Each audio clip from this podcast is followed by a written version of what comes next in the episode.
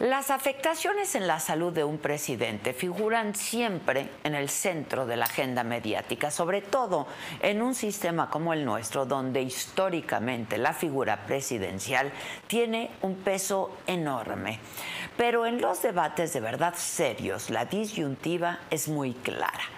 La salud del presidente es un tema de seguridad nacional que debería ser transparentado o forma parte de su derecho a la privacidad.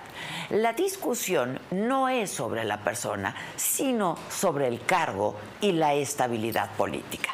El domingo, el presidente López Obrador informó vía Twitter que tenía COVID-19 por tercera vez. Antes de ese tuit, el diario de Yucatán había publicado que el presidente se había desvanecido, lo habían tenido que trasladar de emergencia a la Ciudad de México y que habría sufrido un supuesto infarto. Información que fue negada el día de ayer en la mañanera por el secretario de Gobernación, Adán Augusto López. Antes de este hecho, en las filtraciones de los Guacamaya Leaks se reveló que el estado de salud del presidente era más complejo de lo que se sabía públicamente. Por esos documentos es que nos enteramos que padeció angina de pecho en el 2022 y que tenía otras enfermedades como gota, hipertensión e hipotiroidismo. Además de lo que ya era público desde diciembre del 2013, cuando sufrió un infarto. Para un hombre de 69 años y que sale de gira cada semana, hay que decirlo, muy pocas veces luce o se deja ver cansado. Eso aunado a que tiene un equipo excepcional de médicos, el hospital militar y cualquier otro a su disposición. Da un piso de seguridad, sin duda. Sin embargo, como bien se explica en el estudio Problemas y Perspectivas del Sistema Presidencial Mexicano del doctor en Derecho Diego Valadez, nuestra concepción de gobierno tiene un vicio de origen y es que se construyó sobre la idea de la concentración personal del poder, con presidentes infalibles y saludables. Y esto aplica no solo con el actual presidente López Obrador, sino con prácticamente todos sus antecesores, pues el tema de su estado de salud ha sido manejado con mucho recelo. Al final del día, ellos también son humanos con un cuerpo que de pronto enferma y que envejece. Sin embargo, es aquí cuando salta el debate sobre la salud del presidente y la opacidad en torno a sus padecimientos. En países como Estados Unidos, incluso hay más claridad sobre cómo la salud del presidente es un tema de seguridad nacional, pues en él se deposita un poder como ningún otro. A la vez existe otra postura que es mucho más garantista y que en México es la que se usa para negar la entrega de información sobre la salud del presidente y es que se trata de información privada, es decir, aunque tenga el cargo, sus derechos individuales no pueden quedar en segundo plano. Y cuando la oficina de la presidencia recibe solicitudes para dar datos sobre la salud del presidente López Obrador, responde que la única persona que puede acceder a un expediente clínico es exclusivamente el titular del mismo, porque son datos personales, que lo son. En ese mismo sentido, el INAI y la propia Corte han fijado sus posturas. Y es aquí cuando la profesionalidad periodística es la que debe tomar la vanguardia. Pues no es un asunto de la persona en sí, sino sobre el impacto político. Debiera ser pública la salud de un presidente? Estudiosos como Raúl Contreras Bustamante, director de la Facultad de Derecho de la UNAM, han señalado que el verdadero tema de discusión es que ante una ausencia total del presidente, no existe ley reglamentaria que determine cómo debe funcionar con precisión el Congreso en caso de tener que constituirse en colegio electoral, pues es algo que nunca ha ocurrido afortunadamente. Por otra parte, hay quienes han propuesto que el asunto se resuelva como ya se hace en otros países, como Estados Unidos, les decía, donde se entrega un informe médico en versión pública sobre el estado general de salud del presidente de la República y los secretarios de Estado cada año. De hecho, en el 2019, la entonces presidenta de la Cámara de Diputados, Dulce María Sauri, presentó una iniciativa en la que se proponía que el presidente y los secretarios enviaran anualmente su informe médico al Congreso, pero eso no prosperó. Ese es el nivel de discusión que se debería tener, el que la prensa debería fomentar no el de las especulaciones o el de la polarización exacerbada. Tengamos un debate serio sobre qué hacer en caso de una ausencia total del Ejecutivo. Tengamos una discusión clara sobre qué y cómo se debe transparentar la salud del presidente sin vulnerar el derecho a la privacidad. Pero sobre todo, elevemos el nivel de la discusión en lugar del tono. Y presidente, le deseo sinceramente una pronta recuperación y que vuelva a sus actividades sin complicación alguna. Yo soy Adela Micha.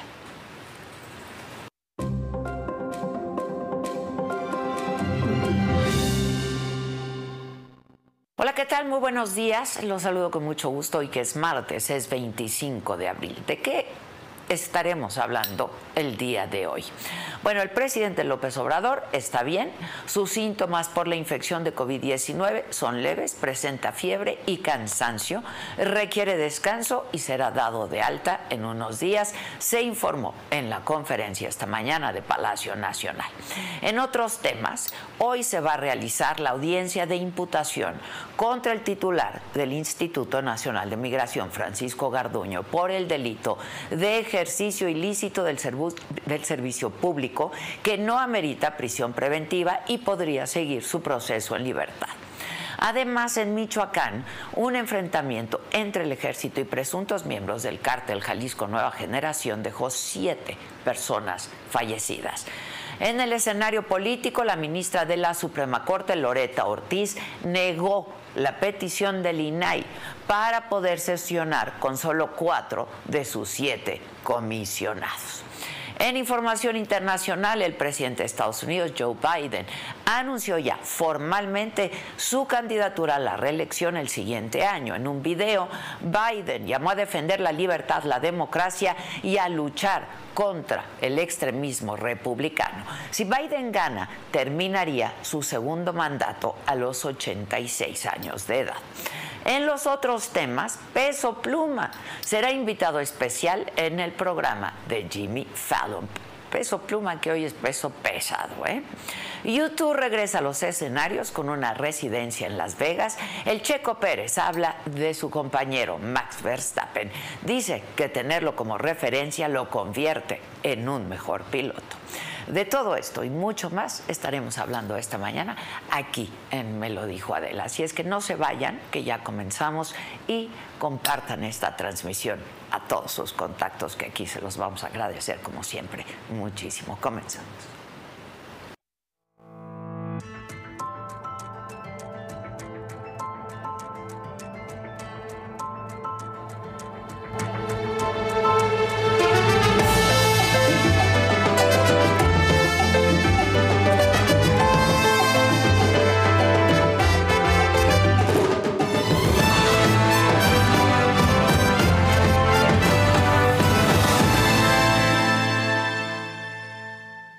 Pues eh, ese es el, debate, ¿no? El estado de salud del presidente López Obrador eh, es bueno, se confirmó la infección por COVID-19 y el cuadro clínico es leve, tiene un poco de fiebre, cansancio. Eso fue lo que informó esta mañana el secretario de Salud, Jorge Alcocer. El estado de salud del señor presidente es bueno la infección por el virus SARS-CoV-2 se confirmó en unas horas después de su inicio de sintomatología, como ustedes saben. De acuerdo al comportamiento de este virus al cabo de tres años de su actividad durante la cual tomó varios caminos de infección este virus, el cuadro clínico de las afecciones actuales es leve, con síntomas de inflamación de las vías respiratorias altas, es decir, del tracto respiratorio de la nariz, de la garganta, y, desde luego con fiebre y cansancio. Esta sintomatología es la misma que el señor, presidente, el señor presidente ha tenido. Con la toma de paracetamol, de líquidos, descanso, ha mejorado. Ustedes conocen que el señor presidente tiene el antecedente de haber sufrido un infarto al corazón. La evaluación actual en este tema es de normalidad. De hecho, hasta su función, de eh, la, tensión arterial se ha controlado más hacia la baja, pero es porque no está haciendo acciones con, con toda la población que son una acción dinámica que elevan tanto la presión arterial. Eh, por lo tanto, también la tensión arterial está controlada y en buena situación. Preciso con ustedes que el resto de sus estudios que se han realizado, incluyendo un examen minucioso del tórax, están normales. Por ello, en unos días será dado de alta bueno, y esta misma mañana al secretario de Gobernación, Adán Augusto López, le preguntaron si el presidente tenía algún otro padecimiento y si saldría en las próximas horas en un mensaje, como lo ha hecho en las ocasiones anteriores que ha resultado ser contagiado e infectado por eh, COVID-19. Y esto fue lo que respondió Adán Augusto López. En el ambiente, quién sabe de quién, ya aquí puntualmente el doctor Alcocer, que es posiblemente el médico con la mejor reputación y preparación del país y que está al frente de la Secretaría de Salud, pues ya nos presentó hace una hora el diagnóstico sobre el estado de salud del presidente. Desde luego que hay voces que se nutren de la desinformación, como dice uno de los libros o posiblemente el libro más leído en la historia de la humanidad, pues esos son los que tienen podrida el alma. Eh, no hay nada que ocultar, hemos dicho desde el primer momento cuál es la situación y que el presidente se está recuperando. Ya el doctor Alcocer detalló incluso el medicamento, entiendo que, eh, que le está siendo suministrado y está en reposo, en plena recuperación y seguramente una vez que resulte eh, negativo el, el, análisis, pues ya estará presente aquí. Bueno, vamos a hablar de este tema eh, con Dulce María Sauri, justamente, expresidenta de la Cámara de Diputados. Dulce, ¿cómo estás? Hacemos contacto contigo. ¿Cómo te va? Muy buenos días, Adela. Desde Mérida, un saludo muy afectuoso. Desde Mérida, que es tu tierra. ¿Cómo estás? ¿Bien? Bien, acalorada, intensas las temperaturas y tempranas, por cierto. ¿Ah, sí? Desde muy temprano hay mucho calor. Hay mucho calor, hay mucho calor que era generalmente asociado al mes de mayo. Ahora se nos adelantó. El calentamiento global al que muchos no quieren prestarle atención. Dulce, eh, comentaba con el auditorio que tú presentaste en el 2019 una iniciativa para que pues se diera cada año un informe sobre el estado de salud del presidente de la República y de sus secretarios, de su gabinete. Em, y bueno, pues no prosperó. ¿Por qué es importante, Dulce? Se hace en otros países, sin duda, ¿no? Te hago un antecedente, Adela.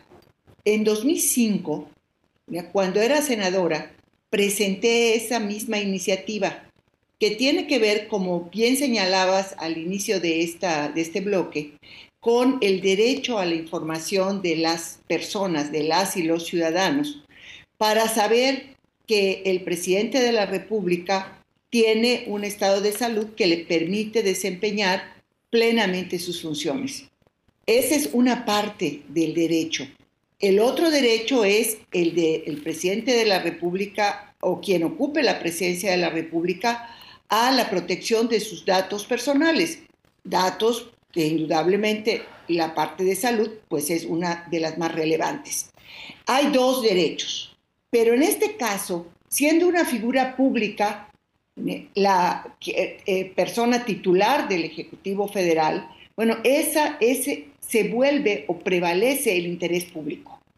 Yo lo que pretendí en 2005 y reiteré en 2019 es que en la Ley de Transparencia y Acceso a la Información se establezca la posibilidad de una ciudadana o un ciudadano solicitar información sobre la salud de la persona presidenta de la República. Ese es lo que, lo que busqué establecer, como un derecho de la ciudadanía. Ahora, en otras partes del mundo, como bien señalas, muy significativamente en los Estados Unidos, cada cierto tiempo está obligada la oficina del presidente de la República a dar un, un informe resultado del examen que le realizan en instalaciones médicas oficiales al presidente. Esto se hace rutinariamente. Ahora, puede haber casos excepcionales, como puede haber sido el, momento en que se enfermó de COVID el presidente, me refiero al presidente Biden. Entonces hay un parte especial sobre la enfermedad del presidente. Lo mismo sucedió con su antecesor, con el presidente Trump. En el caso de México, eh, como dice el refrán, la burra no era arisca, la hicieron. O sea, eh, nos enteramos por las filtraciones de Guacamaya que la, lo que platicaron o lo que informaron o dijeron en ocasión de la eh, enfermedad, esta angioplastía que le hicieron al presidente de la República, no fue nada este, programado de forma rutinaria, sino producto de un evento sorpresivo. De un episodio, sí. No pasa nada, Adela. Eh, quien esté en la presidencia es un ser humano, un ser humano que puede enfermarse como cualquiera de nosotros, tal vez mucho, con mucho mayor riesgo. Yo veo al presidente López Obrador eh, estando en medio de multitudes, con jornadas exhaustivas, eh, y, él está en un riesgo permanente de contagiar cualquier virus, bacteria, etcétera, por esa actividad tan intensa que desarrolla. Que se enferme es normal. Sí, sí, sí, sí. Deseable que no suceda, pero normal. Entonces, eh, si tuviéramos previsiones en la, en la, legislación, primero de informar rutinariamente, una vez al año, dos veces al año, decirle a la sociedad en forma respetuosa eh, el estado de salud del presidente. Y dos, tener un protocolo en el caso de que suceda una eventualidad, una enfermedad sorpresiva como este tercer contagio de COVID. Estaríamos bien informados y no tendríamos que ser eh, como Santo Tomás. Ahora que oía la pregunta respecto al video, eh, en que, el presidente de alguna manera nos acostumbró en sus anteriores episodios de salud, estaba yo pensando, yo soy como Santo Tomás, ver, entonces creer. Exacto, exacto. Pregunta a la que no respondió del todo el secretario de Gobernación, no dijo si habría o no habría un video, como en las ocasiones anteriores en las que el presidente resultó contagiado por, eh, el COVID-19. Ahora, es un derecho sin duda la privacidad, ¿no? Pero está esto por encima de lo que representa la salud del Ejecutivo en un país donde habemos más de 100 millones de, personas. Es decir, eh, eh, pues es de interés público, ¿no? El estado de salud y, e incluso seguridad nacional, ¿no? El estado de salud de la persona que ocupe la presidencia de la República de México es un asunto de interés público. público. Es el mismo o la misma disyuntiva que hay en materia de protección de datos personales sobre las finanzas de las y los servidores públicos, adelante. O sea, yo tengo derecho como persona a mantener, vamos a decir, la secrecía de mi información financiera mientras yo no eh, cometa ningún tipo de delitos. Pero si soy servidora pública, funcionaria, obligada por la ley a rendir cuentas, yo tengo la obligación de transparentar todas mis finanzas, mi patrimonio. Sí, Eso está por encima del derecho a la privacidad, ¿no? De tus datos. Absolutamente. Sí. Esa es la misma disyuntiva que nos tenemos que plantear y resolver en el caso de la salud, no solo del presidente López Obrador, sino de quienes vayan a sucederlo. Así es. Este, ahora, eh, eh, Dulce, tú estás en Mérida, el episodio ocurre en Mérida, ¿no? Este, y lo primero que supimos de lo que ocurrió en Mérida eh, por el, diario de Yucatán fue que el presidente había tenido un desvanecimiento, que tuvo que ser trasladado de emergencia. ¿Qué se dice ahí, Dulce? Porque el diario, el diario de Yucatán... Sí, el, Diario de Yucatán es un periódico eh, eh, que tiene muchos años, justamente eh, fue fundado en 1925, este, y es un periódico que ha acreditado sobradamente su seriedad, su prudencia periodística, es decir, no es propenso a a publicar información que no haya corroborado. Bueno, como bien conoces tú que eres una persona estrechamente vinculada al medio. Eh, entonces, el Diario Yucatán publicó esa información. En la, el día de hoy, por cierto, aparece una cronología de cuándo se eh, enteró, el tiempo que le llevó al, al diario tener una eh, o corroborar, corroborar la información, sí. publicar la información y luego la confusión que hubo entre el vocero presidencial, eh, etcétera, este episodio que ya se conoce muy bien. Este, y finalmente, pues eh, se, se desvaneció. A mí, la verdad es que cuando lo leí por primera vez, pensé incluso que había sido producto de un golpe de calor, no sabía que estaba saliendo del eh, hotel. Exactamente. O sea, e, esto es, eh, desgraciadamente, en estos eh, días tan, de calor tan intenso, pues algo que se puede presentar, sobre todo en personas como él, como yo, que somos adultas mayores, ¿no? Entonces, eso pensé. Ahora, si el presidente se sintió mal porque el COVID ya se le manifestó plenamente, bueno, ¿qué tiene de malo de decir, René? Se está yendo a México para poder estar en las mejores condiciones de aislamiento pero no deja de llamar la atención que a pesar de que eh, dicen ahora que se sentía mal desde el sábado anterior, pues no hayan ido a la farmacia alguno de sus ayudantes a comprar la prueba rápida del COVID. O aquí, en Mérida, tenemos laboratorios que funcionan 24/7 para realizar las pruebas rápidas de COVID y de influenza, por cierto. Pero nada de eso sucedió. Oiga, no es Adela eh, no eres tú, no soy yo, eh, es el presidente de México. Y que no se hayan prendido todas las alarmas desde la noche anterior para tratar de cuidar su salud, sí me parece muy extraño, la verdad.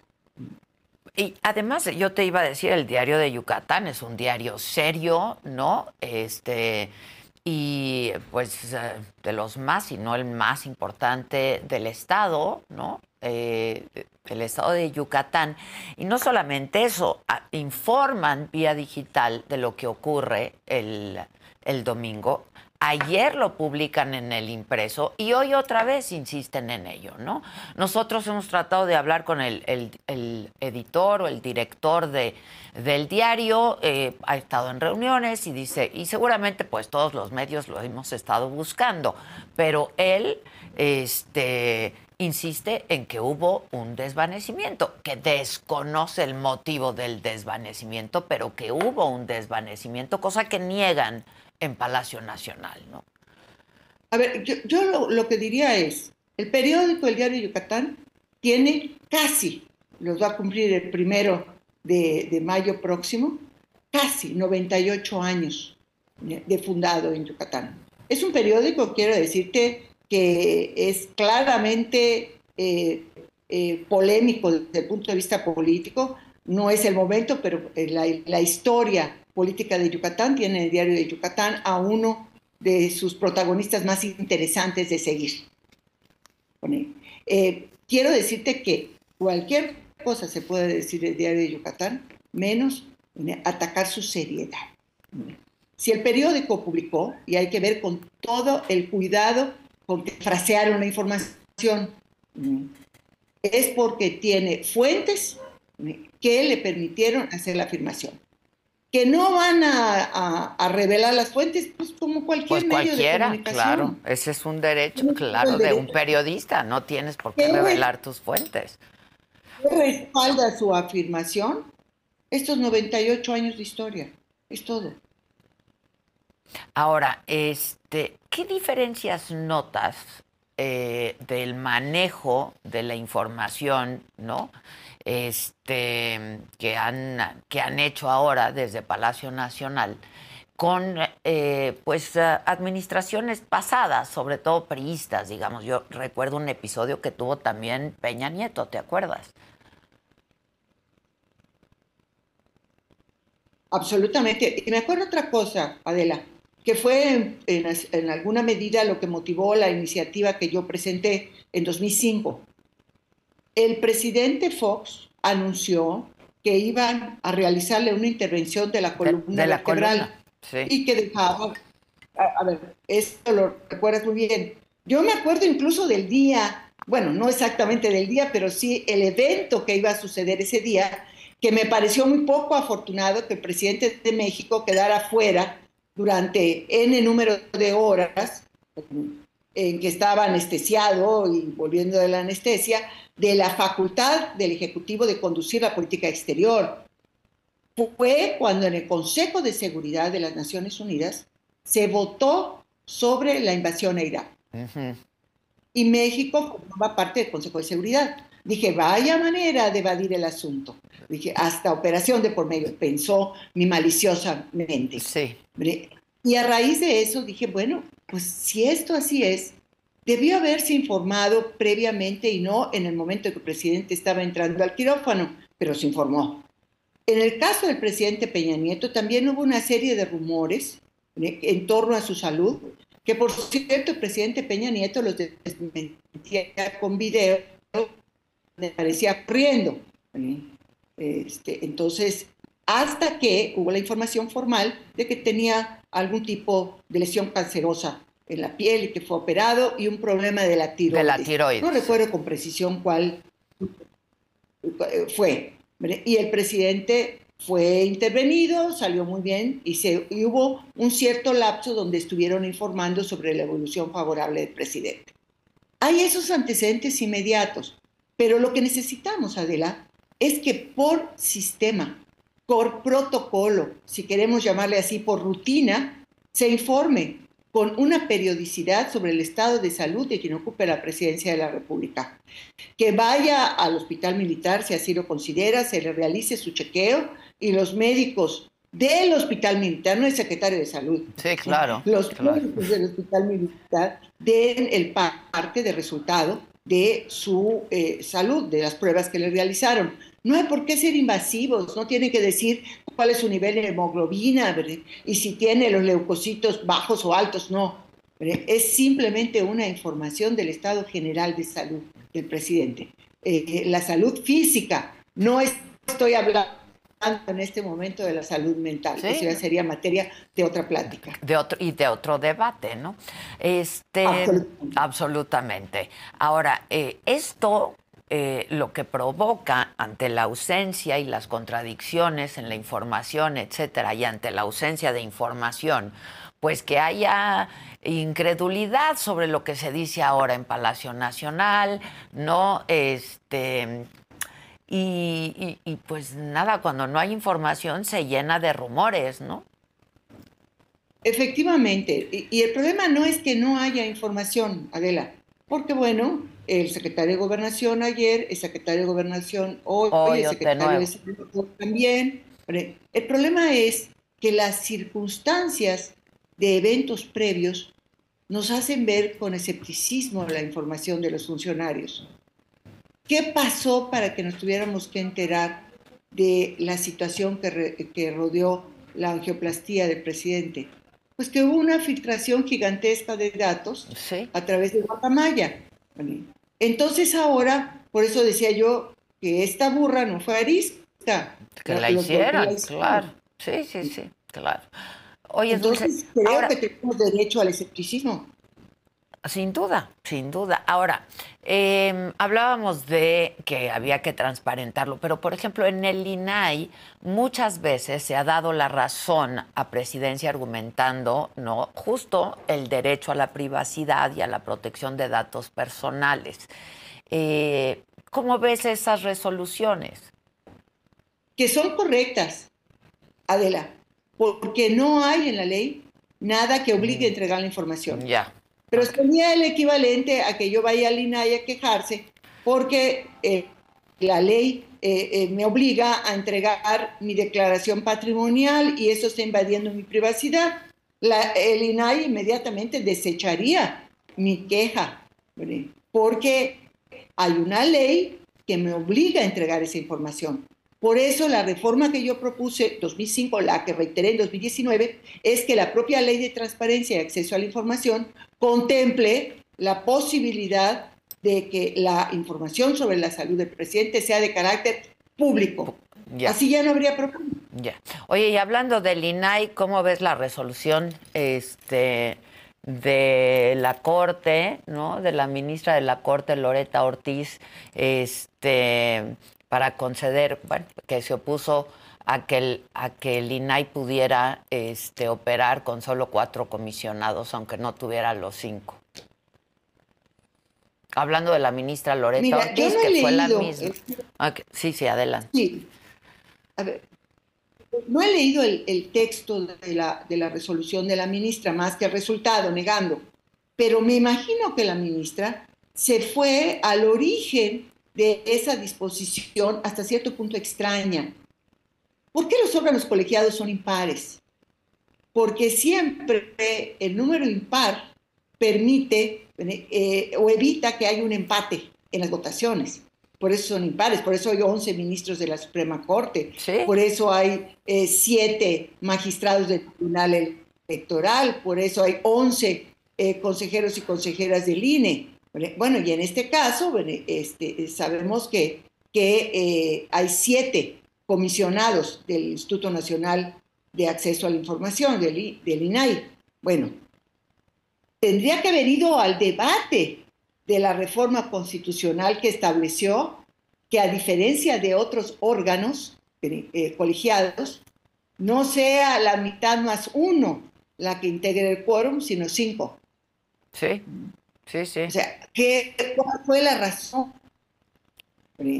Sí, y, allá tiene que haber en el debate, yo no, conozco, recuerdo que ese debate se dio, si la memoria no me falla, en 2013, o sea, se revisó algo que venía desde 2013, que tuvo varias revisiones, y esa fue en, 2000, en 2013. Hubo otra en 2007, no sé de cuál de las dos reformas constitucionales es, con franqueza, pero tendría que haber eh, visto las razones.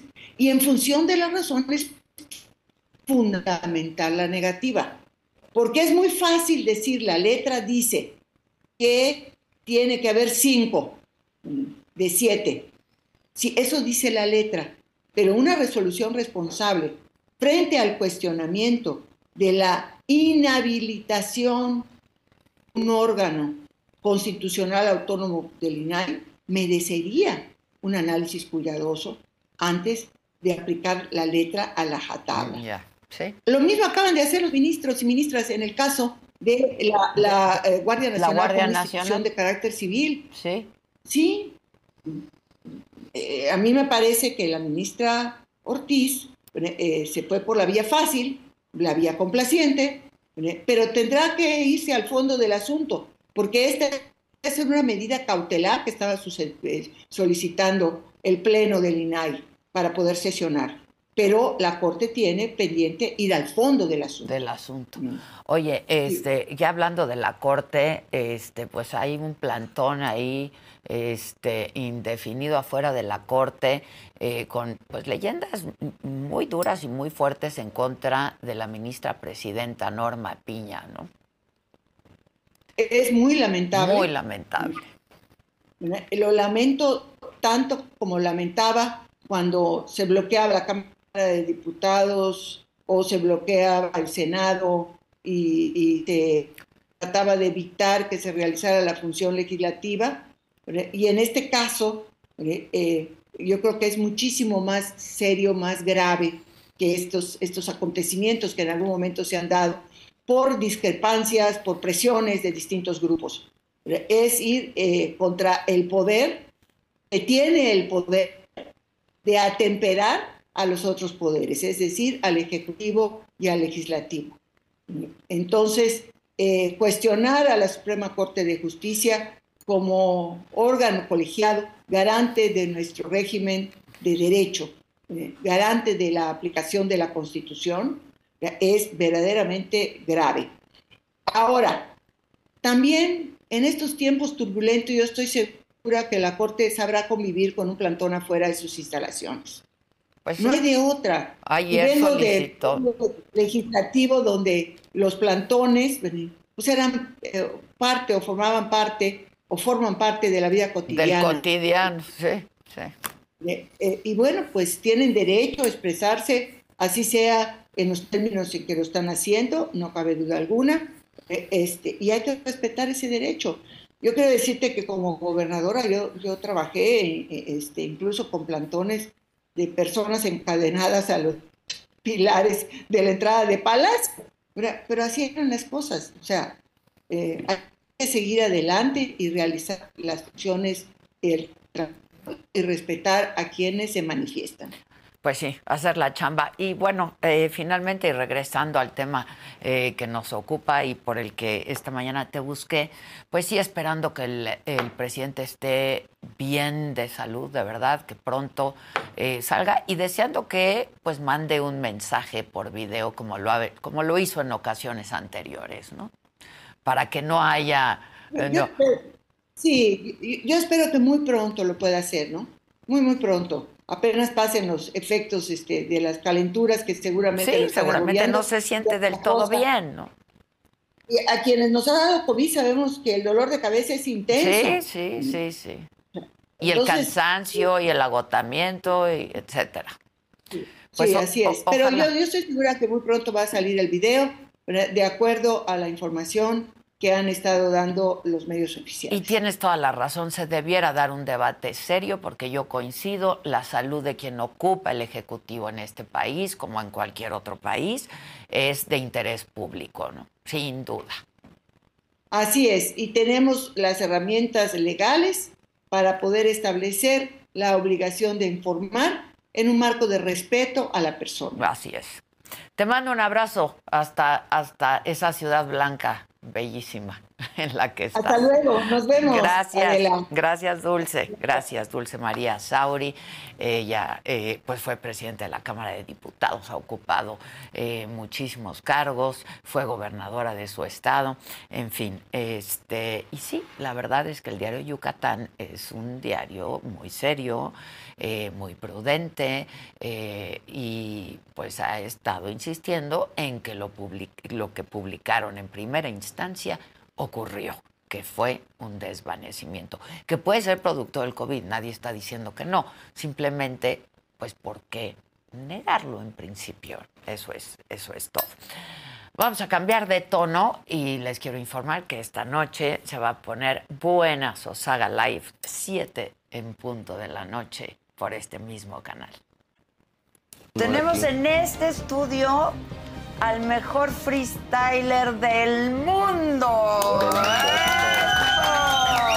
Es un poder de improvisación brutal y de pues capacidad de síntesis también, porque en unos minutos cuentas la historia. ¿Cómo salió el nombre de asesino asesino? Híjole, déjame acuerdo. No es nada ilegal, no es nada ilícito, ¿no? Eh, Nunca estuviste metido en nada. Oye, dime algo, pero tú sí has pasado por varias cirugías. Sí. ¿Te gusta simular una de esas muñecas, las Bratz, no? Tú empezaste con esto cuando eras completamente distinta, ¿no? Que de hecho no te gustaba tu cuerpo, no, te sentías cómoda. Este, ¿Cómo empezaste a, a, conectar con la gente? ¿Y tú cómo haces lana? Por eso es que ahorita las cámaras no se apagan y cuando me ven a improvisar, toda la gente me halaga y aunque me calle o me trabe, haga lo que haga, todos saben que improvisé perfecto aquí en la saga. ¡Eso!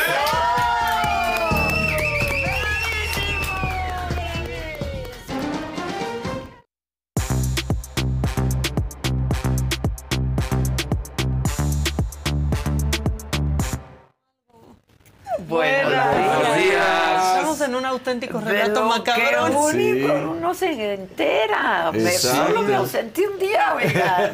Uno. Es broma. Sí, sí, no, no es broma, te lo juro. Sí, qué relato macabrón. Justo me Exactamente. dijo mi hermana, ya le contaste a Adela y yo, no, No. permíteme, permíteme. Permíteme. Sí. ¿Y ya le contaste a ella? ¿Cómo? ¿Estaba Estaba viendo en vivo. Ay, No, no, no. a Zulema? Ajá. No le he dicho, no le he A ver, dicho. pues porque cuenta ya, porque a si no, cuenta el relato Exacto. macabrón. Vamos con la maca, Sí. muchachos. Venga. Voy a abrirles mi corazón.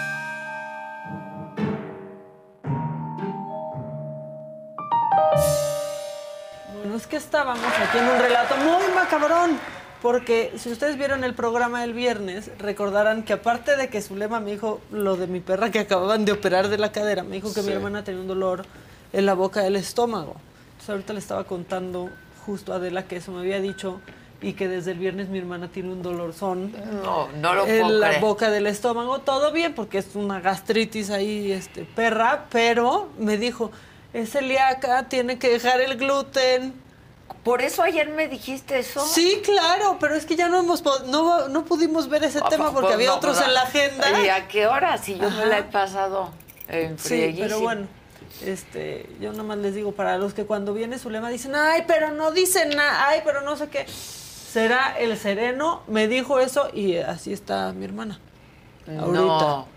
Y no estaba así. No, no, había amanecido O sea, con no es un que tú le ligero dijiste dolor. A Zulema, ¿no? No, nada, No, pues si nada, Zulema aparte entró aquí, yo la saludé Sí. cuando entró al aire.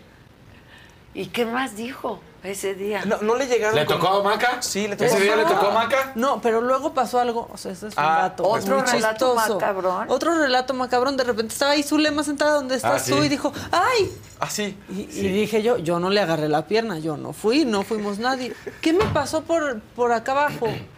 Dijimos, pues nada, es que vi pasar un perro, ¿hay un perro? No, Sí. les juro que vi pasar un perro. Así, así, y asado, decir peludito, que murió quizás por un tumor, no sé qué, y en eso Edelmira dice, mi perro se acaba de morir. ¡Ay, ya! Sí, en serio. ¡Ya, por Te favor! juro que sí. pasó eso. Fue mucho desconcierto. Y yo, ¿de qué? ¿Cómo? Ah, bueno, ok.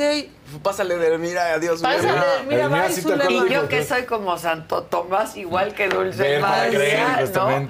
Pero a mí, digo, independientemente de, de lo a qué se dedique, ¿no? A mí me cae muy bien su lema, ¿no? Es una, es una chava pues muy trabajadora, increíble, este, con unas grandes pasiones. El marido Y vino. venía, marido vino, sí, el marido sí, vino. no. Tipazo, Sí. tipazo. Tú no lo conocías. Yo no lo conocía, ya lo el conocí, marido me cayó increíble. tipazo. Que Yo ese día dije, no convivió, "Búscame uno no así". por otra cosa, pero estaba así y entonces dice, es que está arreglando problemas ahorita matemáticos y entonces está Sí, sí, hablando a no porque sé el no sé marido qué. es un financiero. Sí. Y, y yo, la primera vez que los conocí ya socialmente, yo conocí a Zulema y le dije, mira, en el programa, y le dije, mira, yo di lo que Así- quieras, yo no así se creo le nada". recibió. Así se le recibió y al aire. Claro. ¿No? Le dije, yo no creo nada, respeto tu trabajo, pero yo no creo nada de lo que haces, ¿no? Este, pero luego, pues a mí me cayó muy bien, es una chava, ¿no? Con, Sí. con pasiones, este, pues muy padres y una mujer de, de mundo con muchas experiencias de vida, etc. Y es muy divertida Y también. es súper divertida. Y el marido, porque me invitaron a cenar, el marido es divertidísimo No, tipazo. el marido. divertidísimo. Y entonces yo le dije, pero ¿cómo, ¿cómo fue que un financiero se enamora de una mujer, ¿no? Que él es pues científico, matemático, Claro. Exacto. a Sí, lo de las ciencias exactas. ¿no? De una mujer que habla con espíritu. Sí. Claro, claro. Y ya me empezaron a contar la historia que es increíble. Este y nada, el marido es divertidísimo también.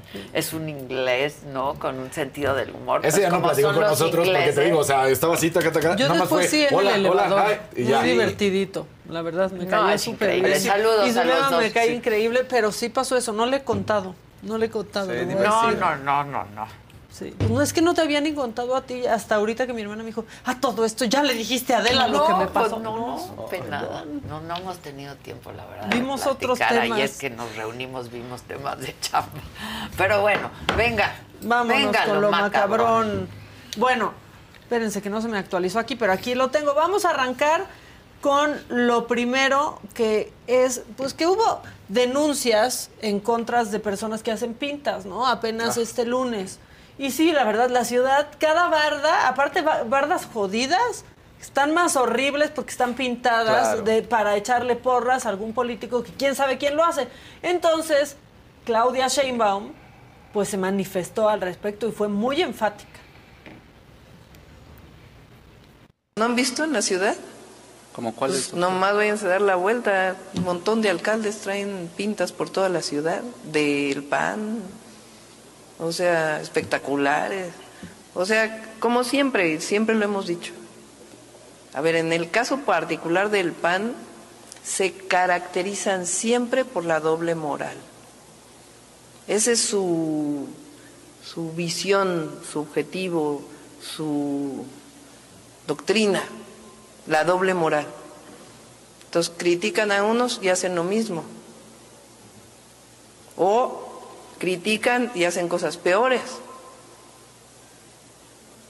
Entonces, eh, es importante que la ciudadanía abra sus ojos, porque no, pues no puede ser esto que además, como hemos dicho, pues en todo caso que presenten ante los órganos electorales, pero que se presente una denuncia igual para ellos mismos. ¿no? Critican y hacen cosas peores, o sea, Sí. como No, que ya no, aceptan no. nosotros también, pero, Pero ellos, ellos peor. peores. Claro. Por Sí. favor, adelante con todas esas pintas de las por ejemplo, es Claudia. Adelante, como dicen en la mañanera, Con la las- que sigue, por favor. Exacto. La que sigue, la que sigue, por favor. Es, hasta es Rosa Isela hay. Que siga López, estamos a gusto. No nos vamos a rajar todos con Monreal. No, no, no, no. Chale, ¿no? O sea, diría ¿Qué onda con las pintas? Paquita, la del barrio, hipócrita. Sencillamente Sí. Y hipócrita. sí se ven, se ven Horrible, feas, la verdad, muy, horrible. muy y feas. luego Ya quítenla dura si por años. Sí, por años. Por años. Pero además, no quitan su propaganda. Casi que sigue habiendo. Sí, Les juro, hay lugares donde hay de Colosio. Pues claro. O sea, es que en serio. Y todavía no las Colosio, quitan. ¿no? Por, por, por, por- O sea, como de, déjenla ahí de recuerdo. ¿no? Oye. memoria, pero, o sea, Pero la de hipocresía Peña, todo lo pero que de da. Fox, Sí. pero de... ¿eh? La hipocresía todo lo que da, porque además que no se nos olvide que las de Es Claudia de repente borran las de los contrincantes del mismo partido y Ah, aparece claro. Es Claudia sobre esas mismas. Sí. Claro. ¿Y qué tal la de Teo González? Exacto. Que solo aparecía perfil. No hay que olvidar. Y que es como un Robin Hood Es aparte. Amo- amo a Teo O sea, González en los- en la amo a Teo. González, pero es un Robin Hood de no sé qué ciudadano está gastando, está yendo a Comex Sí, a claro. gastar sus centavitos y Y está haciendo. ¿eh? Sí, sí, sí. Sí, no es de la pintura buena, bonita y barata. No, Esta sí es de la de. Sí, la que aguanta lluvia y Eso, todo. y mantas, pero ya lo aceptó, ¿no? Como, o sea, critican, pero hacen cosas peores. O sea, nosotras medio malas, pero ellos Pero siempre, peores. siempre es así, ¿no? Oye, tú hiciste tal cosa. Ah, pero los Pero tú- demás. Míralos. Sí. Míralos. Mira, Lo que sí es que los demás avisaban más sobre la salud del presidente. Sí, eso sí. eso sí. ¿no? Eso sí. El PRI avisaba más, el PRI avisaba más. Es que sí debería ser, o sea, sí es un derecho. A la y sí deberíamos. tu expediente solo tú lo puedes Claro. ¿no? consultar, pero Claro. Nosotros la votamos por la persona. que ocupa, pues la presi si es de interés Claro. público la salud del presidente, la verdad. Pero ahí vamos a estar enclochados. hasta que no salga el presidente. Pues sí, hasta ¿sabes? Carmen Aristegui perdió su trabajo un día por decir que el alcoholismo Ah, de- de, de Felipe Calderón era de un tema de salud del presidente y nos lo tenían que informar. Pues sí, pues y al sí, otro en día la que no nos informó fue ella. Sí, O pe- sea, pero es cierto. Es que sí es cierto, tendríamos que haya saber. un debate serio y que pues esté en la ley, ¿no? Claro. Porque además tendrías que tener. Quien ocupa un cargo de esa naturaleza, Pues o sea, claro. uno como sea, ¿no? Sí, Sí, sí. ¿Qué les importa nuestras hemorroides? Exacto. Exacto. Pero Nuestro, este, nuestro dolor en la boca del estómago. Exacto. Exacto, ¿no? Es La acidez. La acidez, Pero, sí. A ver, un asunto, pues claro que es de interés público. Y como dice Dulce María, no queremos saber si están altos o bajos sus leucocitos. Y, no, un estado, un reporte de su estado general. Como el que ¿no? Trump se negó a dar durante todo el Exactamente, tiempo. ¿no? exactamente. Y como, pues, de lo que nos enteramos por Guacamaya Leaks, ¿no? Que, pues, la- cateterismo de Exacto, exacto. De rutina, ya ves, o sea, como o sea, de ¿cuándo rutina. hay un cateterismo de, ah, rutina? Voy a mi cateterismo. Sí, Exacto, y la- sí, de rutina, sí, no, No. por favor. Sí. Y sin caer como en estos medios que la máxima fantasía de algunos medios, perdón por hablar de Ferriz de Con, pero es que el presidente ya se murió y no nos han dicho. Exacto. O sea, tampoco hay que caer No, en eso de no, no. una prueba de vida. Pues no, no, no, también. Claro. Mira, y yo sea- quiero pensar que si es COVID y que pues nada que le... que, pues, Y está te, tumbado. Y te sientes muy mal O cuando como lo te decías, el ¿qué tal que COVID? nos han hecho Exacto. llevar hasta este tema cuando puede ser que sí haya sido un golpe de calor y San se acabó? Como, como dijo Dulce No, María, claro, pero pues, pa- Mérida, Sí. cuántos grados, este, aparte el cansancio, Claro. ¿no? Pues te puede dar. Y entonces ahora en o sea, de a mí a veces no me da de, ay, me el dio váguido. Sí, váguido, claro. Ya ¿Y me con COVID? Sí. Con COVID Y a con mí me superdaba el váguido. sí, sí. Bañándome cuando me paraba. Pero la mula no era arisca, No, es como claro. dice Dulce María. En fin. ¿Qué Bueno, más? voy a seguir porque no lo conocemos realmente, pero al parecer en Navojoa, Sonora, este diputado es un ídolo. Le prepararon toda una llegada en una escuela, no sabemos quién es, pero como sí parece toda una actuación, pues me dio un poco de risita, la verdad. Por favor, déjenme abierto, dejen abierto. Qué orgánico. Ya estaba ahí la cámara esperando que bajara el diputado Próspero Valenzuela. Anda. Miren nomás. Ni al presidente. Bienvenido, amigo. Y ahí va tucada. Y ahí va saludando a todos. Sí, cómo no. Ya quiero. Los cuatro coches atrás ahí de, oigan, ya, por ¿Quién va a conocer al diputado de Navojoa, Sonora, Próspero Valenzuela? Próspero. Ahí está, mira. No, ahí está toda su biografía. Exacto. Miren. Ale, ale, Ale, ale. ale. Le llevaron hasta Ricky Martin. La copa de la vida. Es que en serio, ¿qué haríamos nosotros sin ellos? Digo, no están trabajando ni nada, no es lo que deben, pero pues, los niños ahí una Los semana niños, ensayando no, la actuación no. para Próspero Valenzuela. Unos tocan, otros no, hacen como que tocan. Sí, como los saludan los del clarinete y el sí, saxofón. sí. O sea, Y no se pierde el sonido. Está muy bien. explíquenme. A toda la banda de guerra. No, no, no, está muy precioso. Todo. ¿Qué ha hecho don, don Próspero Valenzuela? Ir a esta secundaria en Navojoa, Sonora. Bueno.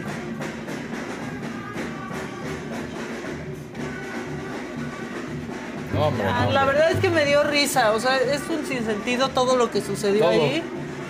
Un día perdido de escuela para todos los niños, pero conocieron a Próspero. Sí, conocieron a Próspero.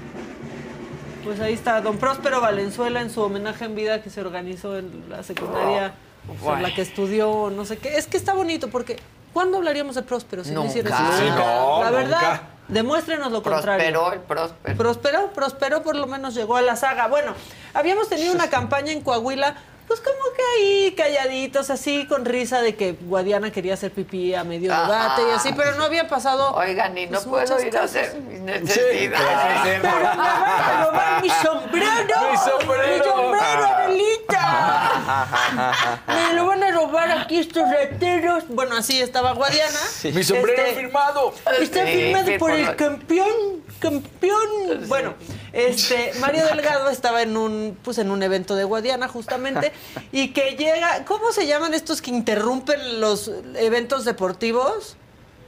Los, eh, los que se meten a la cancha, los espontáneos, los que se meten a la Exactamente, cancha que llega un espontáneo. espontáneo. Perdón, me distraje porque me están diciendo unas cosas en el chat muy horribles. ¿A ti? ¿A ti? Maldita seas, qué fea palabra, qué Ay, fea qué es esa horrible, frase, ¿no? es- Maldita seas. Ay, ya. Ay, no los Bueno, perdón. Ah, y, Es que y a nosotros, por Sebastián, cierto. también. La Micha y sus michis, michis, michis, Ay, michis. qué padre los michis. y nos ponen perritos como sus Sí, michis. la michi y sus michis. Sí, sí, está O los bonito. michos. fíjense. O los michos. Miren. Bueno, este, pues interrumpieron a Mario Delgado, una espontánea Ah. que quería sacar pancarta de Ricardo Mejía y todos. ¿Quién es Ricardo Mejía? No, esto le sucedió a Mario Delgado. Guardó la calma, digo, nomás faltaba que no. Les voy a decir lo que cuentan, lo que cuentan. Ahorita, ahorita. Sí, pero espérenme, déjenme acabar de decir. Porque solo hay de dos sopas, le decía. En, en...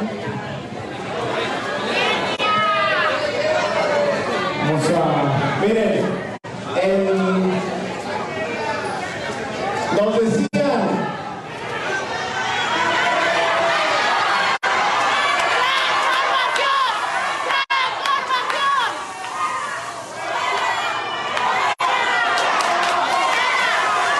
Vamos a darle un aplauso a la señora. Un aplauso a la señora, por favor.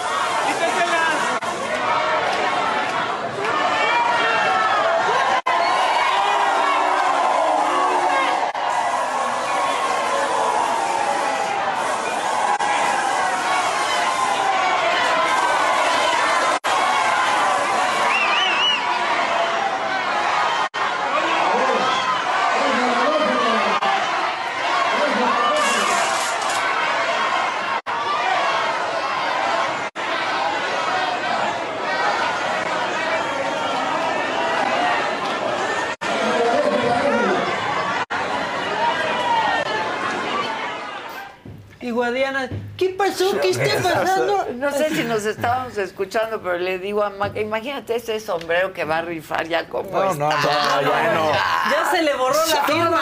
Un ecosistema. Ya la marca de sudor, Ah. Ya no. huele a grasita. Sí. Almohada de hotel que no la No. Y el- Oye, ¿qué ¿cómo ha agarrado callo? La neta, Mario Delgado, ¿eh? Ah, sí. Sí. ¿No? La Sí, neta. sí. Y ya es un todo un orador Sí, y varios ah, muy bien, mira, pues. Pues, ahora, esto no está bien, porque ¿Qué es lo que peligro? decíamos, qué ¿Qué va a peligro. sacar de la Ah, bolsa? No, no, no sabe, o sea, todo- aquí nos reímos todo, pero qué tal que en una de esas saca Ah, un arma, un arma? claro, no debieron de haberla dejado, o sea, No. ¿dónde No. estaba la seguridad en el evento? Exacto. Porque una cosa es, ok, vas a interpelar, pero cuando empieza A buscar. a buscar en la bolsa, pues la sacas de inmediato. Lo bueno es que sí. Guadiana despertó hasta el final. no Sí. Eso, eso también, qué bueno que no, que No, se se asustó. enteró, ¿no? Ahora, muy bien la señora que dijo, yo no soy de Morena, pero sí denme la bolsita. Ah, pues Sí. está ¿Qué es lo que les he dicho? Agarren lo que, lo que sea que les quieran dar y ya deciden por quién votan, pero ustedes agarren. Todo, Porque todo. eso salió del dinero de absolutamente todos. Bueno, otra cosa macabrona, porque pues ya vieron que el secretario de Gobernación, que ahorita anda haciendo la suplencia en la mañanera, son algo peor que la mañanera con López Obrador, es la mañanera con Adán Augusto. Yo ya lo decidí. O sea, así, Pero así son estamos. más breves. Si la Pues corta a sí. la hora y media, dice yo. ya, ahí se Ya, ve. De bueno, plano, miren, lo que teníamos que decir. Que sí se agradece además, hora y media. Que sea o sea, más breve. Oye, ya es Hora y media Ah. buen tiempo. No, como este programa. Bueno, a veces Ahora- nos vamos a No, siempre nos vamos a dos horas dos y media. horas y media. Ya, ya puede ser que a veces a tres. ¿Qué hacemos? ¿Lo hacemos de una hora y media y ya? Pues, Pues ahí mira, se opina la ¿cómo se banda. va dando? Porque ¿Cómo se va moviendo? ¿Cómo se ¿saben vaya qué? dando? Neta, no llegamos a los 15 mil nunca. Y eso no ya, se No, ya, eso así no, se puede. vale. Eso Oiga, no se va. Así no se puede. Ahora, Ya. pero sí podría durar más la mañanera con Adán Augusto. Si, le, si tiene 10 años menos que el presidente, aguanta más tiempo parado. Tiene 59. Sí. Es uno de los datos que más choquean de Adán Son- Augusto. es una Sí. década más joven. Exacto. claro. Es un mundo. Y créanme. Y esa década. Claro. una década importante. Pero bueno, Pero ya. el preciso tiene condición física, se ha recorrido todo caminando. Macanea, Y macanea, sí. macanea. Igual y Adán camina solamente Es el drive. A la oficina y ya. Es el drive y es el carácter. Y ya lo que trae, lo así, que el empuje que trae. Pues Bueno. eso, es- eso, pues es López Obrador. Sí, claro. Pero él verdaderamente dijo, van a durar menos estas mañaneras, pero voy a soltar los datos, ¿no? Porque bien que dijo que la Suprema Corte de Justicia de la Nación había solicitado, pues, que fuera resguardada la Suprema Corte por la Guardia Nacional. Y un poco les dijo como, ah, pues qué hipócritas, ¿no? que Pues están sí. en contra de la Guardia Nacional. Y entonces la joven promesa de Morena, que está aquí cada semana mínimo, Andrea Chávez puso este tuit. Secretario de Gobernación informa que la ministra Piña solicitó la presencia de la Guardia Nacional para el resguardo de la Suprema Corte de Justicia de la Nación. Primero votan en contra de este cuerpo de seguridad y luego con la hipocresía que les caracteriza piden su ayuda. Cínicos. Bueno, ellos, si ellos son cínicos, tú no entiendes lo que está pasando. No dijeron que no exista la Guardia Nacional. Su voto no fue en contra de la Guardia Nacional. O tal vez sí lo entiendes, pero solo quieres seguir mintiendo. Simplemente su voto fue en contra de que pasara a manos de Sedena. ¿Votaron porque dejara de existir, compañeros? Exacto. No. ¿Dijeron que la Guardia Nacional era malos? No. Explíquenle a la que juega manitas calientes mientras están sesionando la Que Cámara de no sea Diputados. militarizado. Nada más, nada más. Eso, se- solo eso se Y pide. claro que pidió pues el apoyo de la guardia, pues hay Claro, un ¿cómo no? ahí Claro, sí. pues, Pues sí. sí. Si ya la quemaron en, en muñeco y piensan que Pues, es divertido, hazme favor. Y la queman en leña verde todos Exacto. los días. ¿eh? Bueno, sea, además. la verdad. Y ya, como ya hemos hablado de perros de dos patas, quiero hablar de uno de cuatro patas. Cuco. Cuco tiene trabajo. ¿Quién es Cuco? ¿Quién es Cuco? Bueno, es este perrito que llegó con la caravana migrante. Ya tiene su gafete Cuco. Ah. Por favor. Ah, porque ya está trabajando. Este, pues ahí lo pueden ver, ya es un trabajador. Oye, pues la verdad lo legalizaron más rápido que a cualquiera de los que llegan, los tienen detenidos y a veces hasta encerrados. Cuco ya tiene trabajo y trabaja para el Instituto Mexicano del Seguro Social. A este, a esta mascota sí la mantengo con gusto. ¿A ¿Cómo poco no? ustedes no? Sí, Que claro. tenga su gafete, prestaciones superiores a las de la ley, Sí. vacaciones, todo lo que necesite, Cuco, por favor, háganoslo saber. Y luego hoy tuvimos una aparición. Alguien que aparece como los cometas ahí cada cierto tiempo y te acuerdas pues que existen, el secretario de salud. ¿No? Es el cometa Halley, el secretario de salud. ¿no? Es como de, claro. hoy va a salir y ya. Cometín pasa. Exacto. Cometín, Lo claro. podemos ver hasta. Claro, claro. Cometín. ¿Como cuándo creen que lo veamos? ¿Septiembre otra vez? Más o menos, ¿no? Más Sí, o ¿no? menos, Yo creo. sí. Oigan, ¿y si opera desde Acapulco? ¿No la Secretaría de Salud Ahí está, está, en desde Acapulco, Acapulco, Guerrero? no, no, supone. Solo no tienen ahí su, pagan renta, su oficina vacía, pero viven acá. Ah, qué bonita su descentralización. Bueno, pues él dijo que nosotros le subimos la presión al presidente. Que ahorita lo único que ha tenido es la presión baja, pero pues porque no está teniendo actividades dinámicas que le suben la presión, por No, favor. ya, por favor. Échelo. La evaluación actual en este tema es de normalidad. De hecho, hasta su función de la, eh, la tensión arterial se ha controlado más hacia la baja, pero es porque no está haciendo acciones con, con toda la población que son una acción dinámica que elevan tanto la presión arterial. Acciones dinámicas. sí, Acciones dinámicas. sí, Cuando No, se no me baja la ser. presión, a veces ando en chinga y se Sí. me baja. ¿Cómo así? O sea, pues sí, aunque estés haciendo acciones dinámicas. Sí, claro. Bueno, ese es el informe del secretario de Salud, muy minucioso, muy Muy puntual, preciso, preciso. precontundente. Sí, sí, sí, despeja todas las dudas que puedan tener. Ya nos informó, gracias a Dios, qué bueno, Sí, ¿no? claro. Y ahora hasta diciembre lo vemos. Exacto. Pues hasta acá el macabro. Ah, muy La que sigue, por favor. Venga.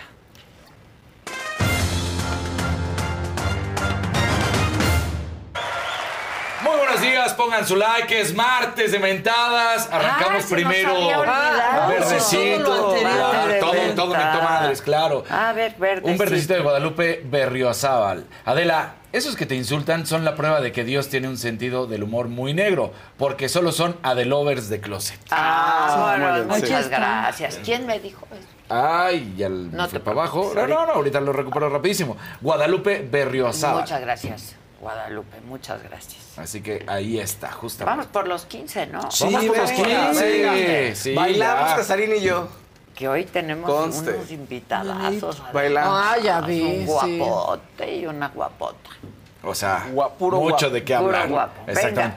El 5 estamos en Guadalajara, están preguntando en el chat qué día estamos en Guadalajara. El 5 porque va a ser el pesaje en el Teatro de Gollado de El Canelo Álvarez. Eso, ahí vamos a estar. Ahí vamos a Se estar. les estuvo Didi. Se les estuvo Y, fui- Didi. y ya vamos. Y ahí vamos. Y ahí vamos. Esto no están listos para escucharlo todos los que me critican y todos los que aman a Checo. Checo Pérez habló, habló de la relación de Max Verstappen y dice, no hay duda de que no hay ningún piloto en tan buena forma en toda la Fórmula 1 como Max. Así que junto con él y con el coche es sin duda el piloto más difícil de batir. Me exige al máximo para dar lo mejor de mí cada fin de semana. Por él soy un mejor piloto. Vámonos. Bien por el checo, bien, ¿eh? O sea que digo, Muy bien. palabras del checo. Mis respetos. Ha sido sí. siempre súper fino el Sí. checo El cuando habla checo de... es. Exactamente. Y, y- y le siguió, ¿no? Creo que es un poco mejor luchar contra un solo piloto, sobre todo, bueno, si es tu compañero de equipo, pues es más difícil, pero es una posición única de que muestra que tienes una gran escudería. Tener a Max como referencia te convierte en un mejor piloto, saca todo de ti y entiendo qué dirección tengo que ser capaz de tomar con él, coche, para poder lograr mis metas. Entonces, pues sí, como bien lo dices, Maca, siempre ha sido muy fino.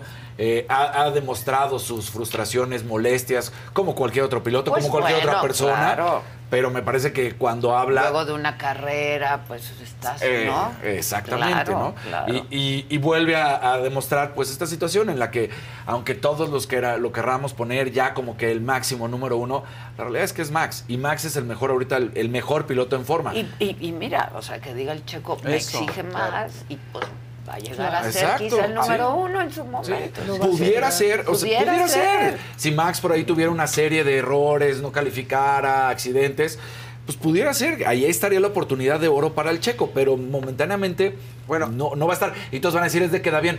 No, no, no, no es de queda bien. Esto sí lo dice real el, Sí, el checo Pérez. Aún así hay gente que te va a estar diciendo que te paga la familia No, Verstappen. pero es genuino el checo. Exactamente. ¿no? Y lo dice No, con, y con- dato con muy, honestidad. muy macabrón, ha sido más mesurado el papá del checo Sí. que el papá de Claro, Verstappen. y eso que el papá Sí. del checo va a Sí, sí, sí, sí. Está muy orgulloso y ¿Cómo quiere no? salir en la foto. Pero no puede ser que ha ¿no? tenido mejor tacto él. Claro. Y el checo, muy bien. El Checo Muy muy, bien. Muy bien. Checo. Ayer eh, la NFL tuvo un hecatombe que ya se veía venir, pero Aaron Rodgers, uno de los mejores quarterbacks de los últimos 20 años, eh, terminó su relación con Green Bay. Estaba harto, había, pues ya los últimos años habían sido muy complicados, había extendido su contrato, se quería ir, se quería quedar. Así habían sido las últimas cuatro campañas. Por fin, este año dice, ya no quiero estar más, pido que me hagan un trade, un intercambio, y entonces se concreta y se va a los Jets de Nueva York. Pidió su listita a Santa Claus, que quiere receptores, que quiere corredores, todo eso parece ser que le van a dar. Mientras tanto, pues Green Bay le dice a uno de los mejores quarterbacks que ha tenido y, de los históricos, como fue en su momento Brett Favre, que él vino justamente a suplir a Brett Favre, que pasó lo mismo en esta historia. Eh, fue campeón con, con Green Bay en una ocasión, pero no se le volvió a dar las oportunidades a Aaron Rodgers. Se termina entonces el quarterback de 39 años con esta relación y vamos a ver si lo puede conseguir un trofeo Lombardi más con el equipo de los Jets. Lo que sí es que inmediatamente por tener a este coreback, que es uno de los mejores, se hacen candidatos al título. El equipo de los Jets de Nueva York y a ver qué es lo que consigue. Mientras tanto, ayer preguntaban de los playoffs de la NBA.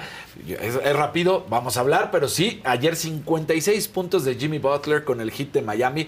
Nunca había un jugador marcado 56 puntos con esta franquicia. Una cosa de locura. Siempre los mejores momentos en la NBA para Jimmy Butler llegan en los playoffs. Derrotan, derrotan 119 a 114 a los Bucks de Milwaukee del griego Giannis Antetokounmpo y se ponen 3-1 en la serie, lo cual pues hace que ahora que se van justamente a Milwaukee tienen que ganar tres partidos consecutivos para buscar el avanzar y si no, pues que pierdan. Y mira, este video está hermoso de lo que sigue cambiando. Justamente hablábamos de un sombrero, justamente hablábamos del boxeo. Vamos a dejar un video y ahorita regresamos con esta que está pasando. Venga. El César del boxeo.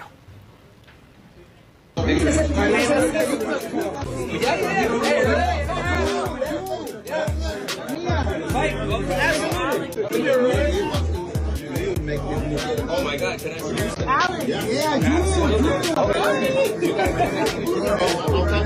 Please. Mario, okay.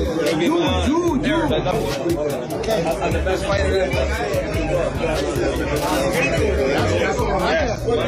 You know that. Irish. Yu, Sí, yu, yu, yu, yu, yu, no lo pierdas. Porque Lo amo al César del boxeo. Y así, diciendo Yu, yu, yu, cerró el trato, Sí, seguro. Porque además, eh, ahí se alcanza a escuchar primero. Por, eh, o sea, hay mucho ruido ahorita y no sé que si quieren lo pueden volver a escuchar, ahorita lo ponemos. Pero primero Mark Wahlberg como que piensa que produzca su película. Le dice, sería para mí un honor producirla. Ahí le dice. Y luego le dice, no, you, you, you. O sea, O sea, tú tú, me interpretas. Claro. Exactamente, no le pierde, ¿no? Ahora, los ves ahí y están al tiro de altura. De altura están a al ver, tiro. vamos a verlo otra Entonces, vez. Creo que mira, quedaría bien el casting con Mark Wahlberg. Ya hizo ¿eh? Mark Wahlberg una película The de, de, de- de box, ¿no? De boxeo. Sí. Mira.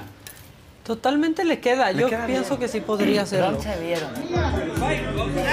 Ahorita en la pelea de Gervonta Davis el fin de semana. En Las Vegas.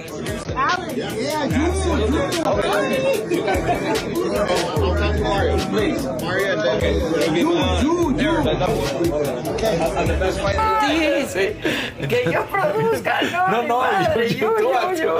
Entonces, bueno, pues está pidiendo you, you, you, you me interpretas. Pues sí, digo, Remamey, Galán, Claro.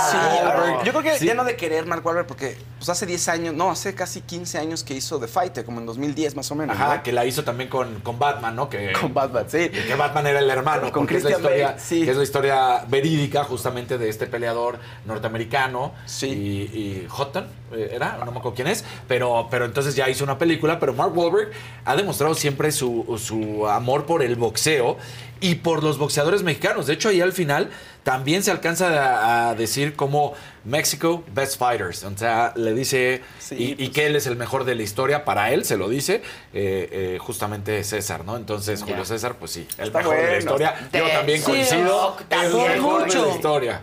Es- Aparte es eh, adorable. Adorable. Eso, es sí. entrañable. Entonces, pues eh, eh, la altura ahí está. Sí podría. Sí, Estaría podría. buena, ¿eh? O sea, sí, sí sería. Yo creo que es por la edad de que Mark Wahlberg a lo mejor ya no quiere hacerle, pero pues está bien. Es que cuando hizo The Fighter tenía que treinta y tantos. Y ahorita ya 50. Pues tienes que recrear Ay, pero momentos ya con el viejos. digital le Y- puedes ay, hacer sí. un poquito. y se pero ve no muy se ve- bien. Sí. Con- lo pueden arreglar. El Mark todo. Se ve regio. Sí. Sí, Además, como sabes que es una interpretación, le perdonarías que se vea un poquito más grande. Y ahí digital. Les digo una no, cosa. y aparte, pues ahí te... Es un pesado.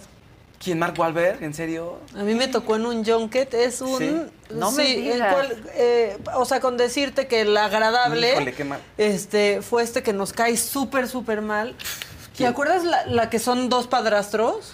Ah, este Mel Gibson. Mel Gibson, que me Ah, cae a mí muy mal. muy pero mal Mel Gibson Mel agradable. Mel Gibson es agradable, debe ser en, sí, en, tu, en uno, debe ser agradable. No, Daddy- A mí Sí, me cae muy mal Mel Gibson. Sí. A mí me cae muy mal Bueno, por es tiene- antisemita, sí, por es loco, antisemita, por sí. violento.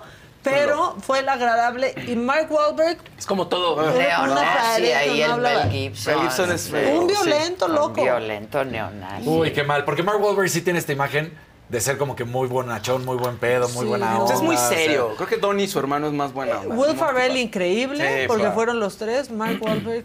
Creo De- de Mark Wahlberg al que, que principio lo nos lo encontramos una vez, Terés, Carlos y yo, en un restaurante. Terés, si nos estás viendo, ayúdame. Sí. Porque, a ver, ya- yo sé que al principio de su carrera lo criticaban mucho de que era como pandillero, ¿no? De hecho, pues es- esos son también los inicios y le molestaba que se burlaran de él en Saturday Night Live, de, de esa imagen.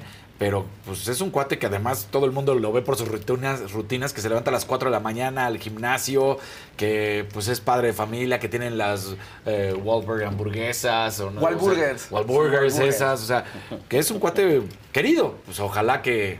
Lástima lo que nos acabas de decir, Maquita. Oigan, al piso. la violencia en los estados de México parece ser que sí, después de lo que habíamos platicado ayer y lo que había salido, la comisión disciplinaria no se hizo de la vista gorda, porque resulta que, eh, aunque más o menos, ¿no? O sea, no se hizo tan de la vista gorda, porque a los cañoneros, que es al Mazatlán, les da un aviso de veto después de lo que había sucedido eh, allá en, las agresiones, y en eh, esto en el partido que se, que se tuvo entre Rayados de Monterrey y los cañoneros del Mazatlán, que termina ganando Rayados. En el otro partido, en el de Tijuana, bueno, pues ahí sí resulta que les dan un veto, el aviso de veto, tres partidos de suspensión como local para su grupo de animación. Seguimos diciendo para su grupo de animación. Eso no es un grupo de animación. Los que golpearon a otras personas son barristas. No es un grupo de Sí, animación. ya Digamos la realidad. por favor. Exacto.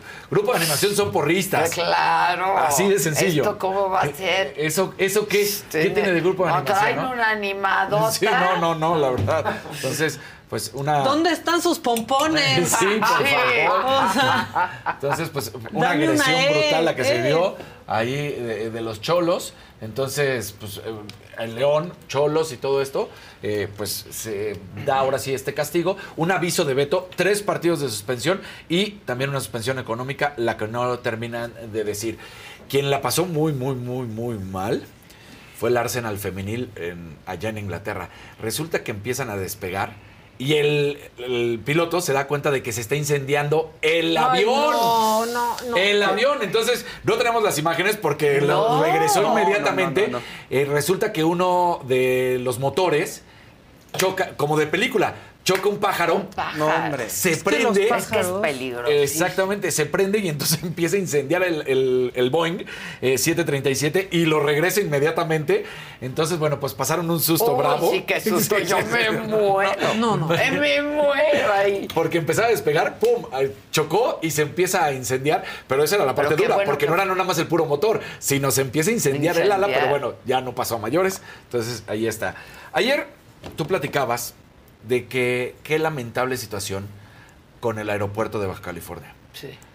Peor y más lamentable, una vergüenza como mexicano, lo que te voy a presentar que sucedió ayer en el aeropuerto de Veracruz Uf, ¿qué? es algo eh, que encabrona, que mientas madres y que no puede ser que le hagan es esto martes, a una atleta paralímpica estadounidense que se llama Kyla Woputz. Ve cómo la hacen descender del avión. Ay, no. Ay, no.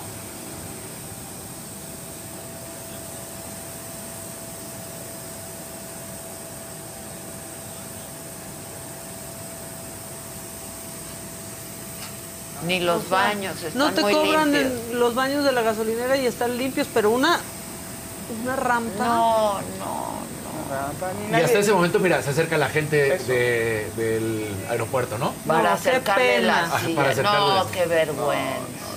Mira, ahí se acercan. Ya les, ya les dice, quítate. ¿De dónde, a dónde? de- En el Aeropuerto Internacional Heriberto Jara Corona de Veracruz. Maravilloso. No El tiene puerto. madre cómo le ponen. Porque esto no es nada más, lo, lo da a conocer un atleta, pero imagínate cuántas personas que no son atletas que tienen una discapacidad. Eh, ella lo trata de hacer irrisorio, obviamente, eh, sarcástico, y, y dice en su video, así es como te bajas de un avión sin una rampa cuando eres un atleta adaptativo. Ay, no. Ella eh, va a competir en el World para Athletics Grand Prix que se va a realizar justamente, que ha estado en lugares como Túnez, en Dubái, en Marrakech, en Yesolo, Knoxville, que reemplazó a Monterrey, Jalapa, y llega a Jalapa y esto es lo que sucede, y así la reciben, y así se tiene que bajar. No son capaces de entender. No, no, no, está horrible. Está eso. horrible, justamente Carlene Petit. Eh, Y así Ca- no hay una rampa, debieron de subir la silla. Asistirla, y cargar la asistir- silla. cargarla. Alguien ahí por lo menos, ¿no? Es más, Eres responsabilidad del aeropuerto. Claro. Sí. No, ahí a la entrada del avión subes la silla y la cargas. claro. Hasta, hasta de la manera como si fuera de fútbol o de cualquier otro deporte que llegas y, oye, perdónanos, no tenemos rampa, pero te vamos a cargar entre Ándale, dos personas y, y te vamos a- Lo que fuera, menos eso. Ay, no. Eso- Ya me deprimiste más de lo que estaba. Sí, sí, Va a estar bien tú- encabronado en Tú este- ves eso y dices, ¿a qué país está llegando? ¿a ¿En serio está llegando No, a uno no, y nadie, bananero? nadie es capaz de reaccionar Exacto, de ninguna nada. manera. Cuando, quieren- cuando se quieren acercar al final les dicen, no, no, quítate, Sí, pues ya, o sea. ya qué. Kyla Woputz, atleta paralímpica estadounidense. Ay, qué pena. Aeropuerto qué Heriberto. Jara Corona de Veracruz. Así maltratan a las personas Ay. con Todas las mentadas No, hoy no, no. Claro. son para ellos. Pues sí. Y como bien dijo Maca, porque estaba todo el video puesto, ah, pero nuestras gas- gasolineras están bien chingonas. Sí. Y los baños están poca madre. Los baños. cobramos. sí, lo o sea, presumen. Ay, no. Qué Esto, vergüenza ese esto es la imagen. gobernador y, y qué este video todo. está en todo el mundo porque esta atleta paralímpica, como un muy buena atleta, por supuesto, pues lo está viendo las personas. Hazme favor lo que sucede Qué ayer. Ella vino a competir al World Parathletics Grand Prix. Aunque ella, pues sí, o sea, la verdad se buscó la forma. Pero Claro. esto no Porque es un atleta. No, no. porque es un atleta, porque ha Claro, tenido pero que no es correcto. Claro que no es correcto, es una mentada de madre que sepas además que, te- porque no es que no supieran que traen un atleta. O no, o- claro, o olvídate, haces- atleta. ¿Qué- ¿Cómo es que no sabía Oye, que traían a una persona cualquier con de discapacidad? Discapacidad. Tú avisas en la aerolínea, tú avisas cuando estás sacando tu boleto o cuando vas ahí por el boleto Claro, al mostrador una siesta, que necesitas asistencia. Y están ahí pegados. Pues, Exacto, pues, claro. Pues Deberían. no. Pues no. Híjole. Pues no. Qué Porque triste. tampoco tienen el personal suficiente ni el personal capacitado para hacer eso. Ay, no, qué vergüenza No, pero ya. a- al menos alguien eh, pues, que hubiera intentado, oiga, este, mm, aquí me le... Espérenme tantito, No, el no sé. capitán, alguien que se diera cuenta de lo que la... No, No, no, eh, Las eh, ya me encabroné asistentes. demasiado, pero Sí, yo va- vamos, vamos a salir con... Es que estaba la pensando, chingada. en la Terminal 2, por ejemplo, del aeropuerto, que hay baches hasta adentro de la terminal. Sí. Ahora hay baches para-. Sí, por Sí. eso, esto es lo que digo, adentro Ah, de la sí, terminal, adentro, o sea, perdón, no en las pistas, adentro de que- adentro. Sí, sí, o sea, claro. hay grietas del temblor No, del, die- del- del sí, del 17 que siguen 17. así. Sí. No, y luego O sea, esa rampa que tienes que ir como sí. haciendo Ándale, malabares claro. para no caerte, o sea, hacerte... Más empinada que la ciclopista O sea, del periférico. Y luego cuando te mandan a la puerta ochenta y tantos que tienes que bajar, pero luego los que tienen que subir y dices, ah, eh, un espacio... Está rarísimo eso, No, sí. no, no, no. Bueno, ay, no quiero mandar algo que nos ponga mejor de, de humor porque estoy bien encabronado, pero bueno, Chicharito estuvo ayer en, en la El Lakers guisante. Arena porque están los playoffs justamente. Y mira con quién estuvo.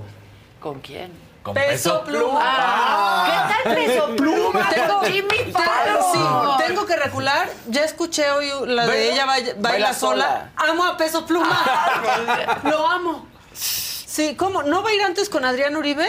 No, No, no. Qué increíble. Chincara, ya no va a querer venir a la saga. Debe de venir, que debe de venir. No, sí va a Gisela, ya venir, lo El peso pluma, que ya es peso pesado. Ya es peso pesado. ya, ya. Pero aparte lo amo porque dijo, no les puedo decir que soñé esto alguna vez, puso en Twitter, porque esto es más de lo que pude No, haber soñado. soñado. Claro, Imagínate. o sea, Bueno, Mira, ahí entonces tuvo- Pero no dejen las cosas buenas, dejen las cosas malas, lo que nos deja la imagen de... Exacto. de- No, esa. Peso. Pluma. ¿Ves lo que le hacen a los atletas? No, no, eso O está. sea, imagínate que llegas a un país, Oh, está terrible. al que sea, Está- ¿no? Pero en este caso fue el nuestro. Y Eso. esa es la imagen que das Somos para una competencia no, internacional. O sea, baja así. No, no, no, eso, eso, eso es Bien por Peso Pluma y bien por Chicharito y chingas. penosísimo, puta, sí encabrona. Sí. Sí, su madre el aeropuerto. Sí, de ya sí, dije sí, no yo, puede no, ser. No tiene madre. Sí. No una persona porque se escucharía muy fuerte, ¿no? Pero ay- allá en casita nos entienden. Sí. Sí, no. En fin. Ya. Bueno, pues el que sigue, por favor, vamos a hablar de Jimmy Peso. Sí, Pluma. vamos a hablar de Peso Jimmy Pluma. Fallon. Oigan, compártanos, ya hablando en serio. ¿no? Sí, Y el que parte y comparte se lleva la, La mejor, mejor parte. parte. Sí. En serio. Bueno. Convídenos con los demás. La que sigue, por favor.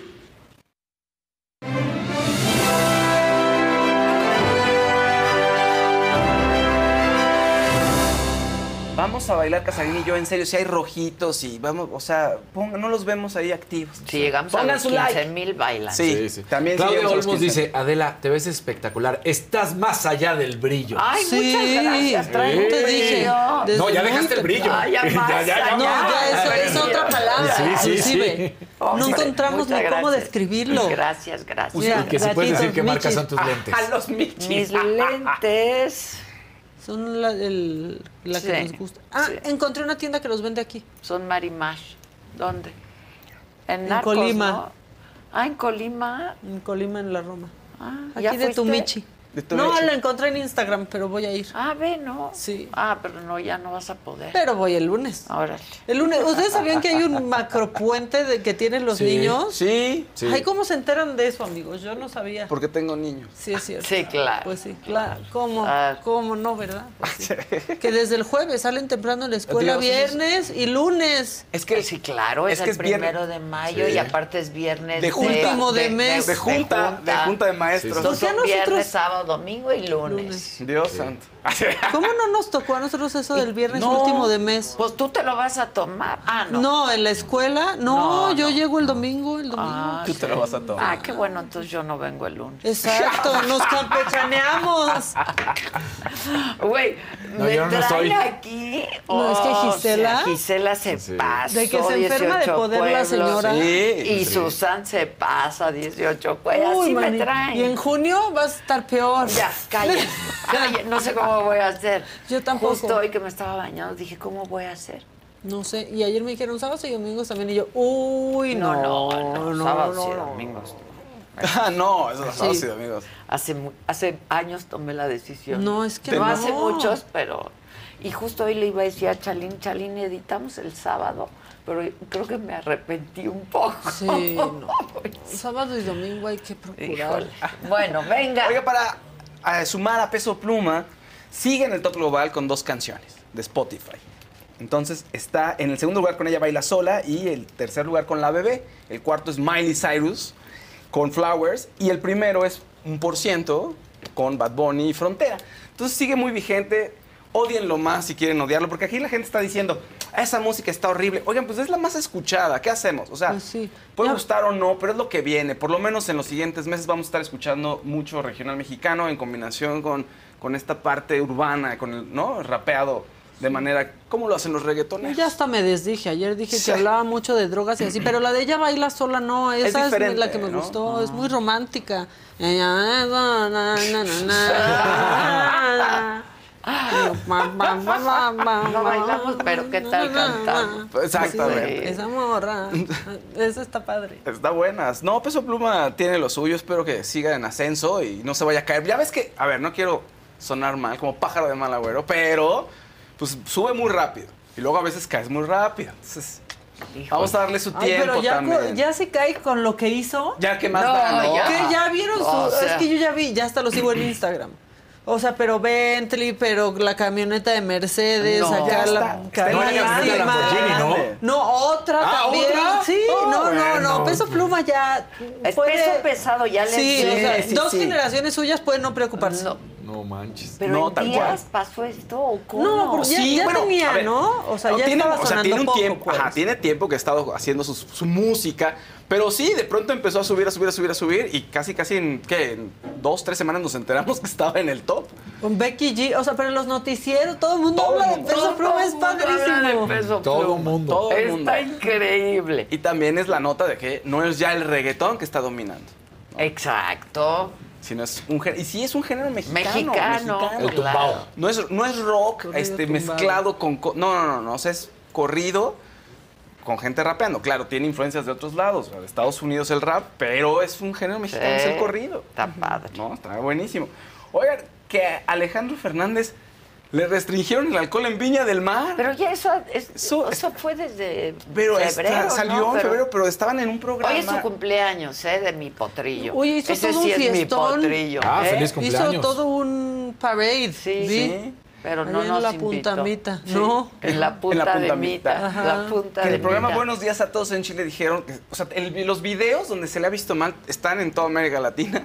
Y entonces estaban revisando el video de la, el Café de Texcoco, que fue el último que, que sacó. Y entonces decían, bueno, es que también en Viña del Mar estaba la gente muy preocupada, tenían mucho miedo que fuera a hacer un desfiguro ahí. Entonces le restringieron el alcohol a Alejandro Fernández y estuvieron hablando en el programa, le dedicaron mucho tiempo, como media hora, acerca de la pérdida de su papá. Y dice, sí es cierto, no se la debe de estar pasando nada bien con ese tema, ¿no? Y cómo salir adelante después de, de esa situación y además él, bueno, es evidente que algo le está pasando, ¿no? Ahora, en Villa del Mar, pues no tomó como hubiera querido, quizás, según lo que dicen ellos.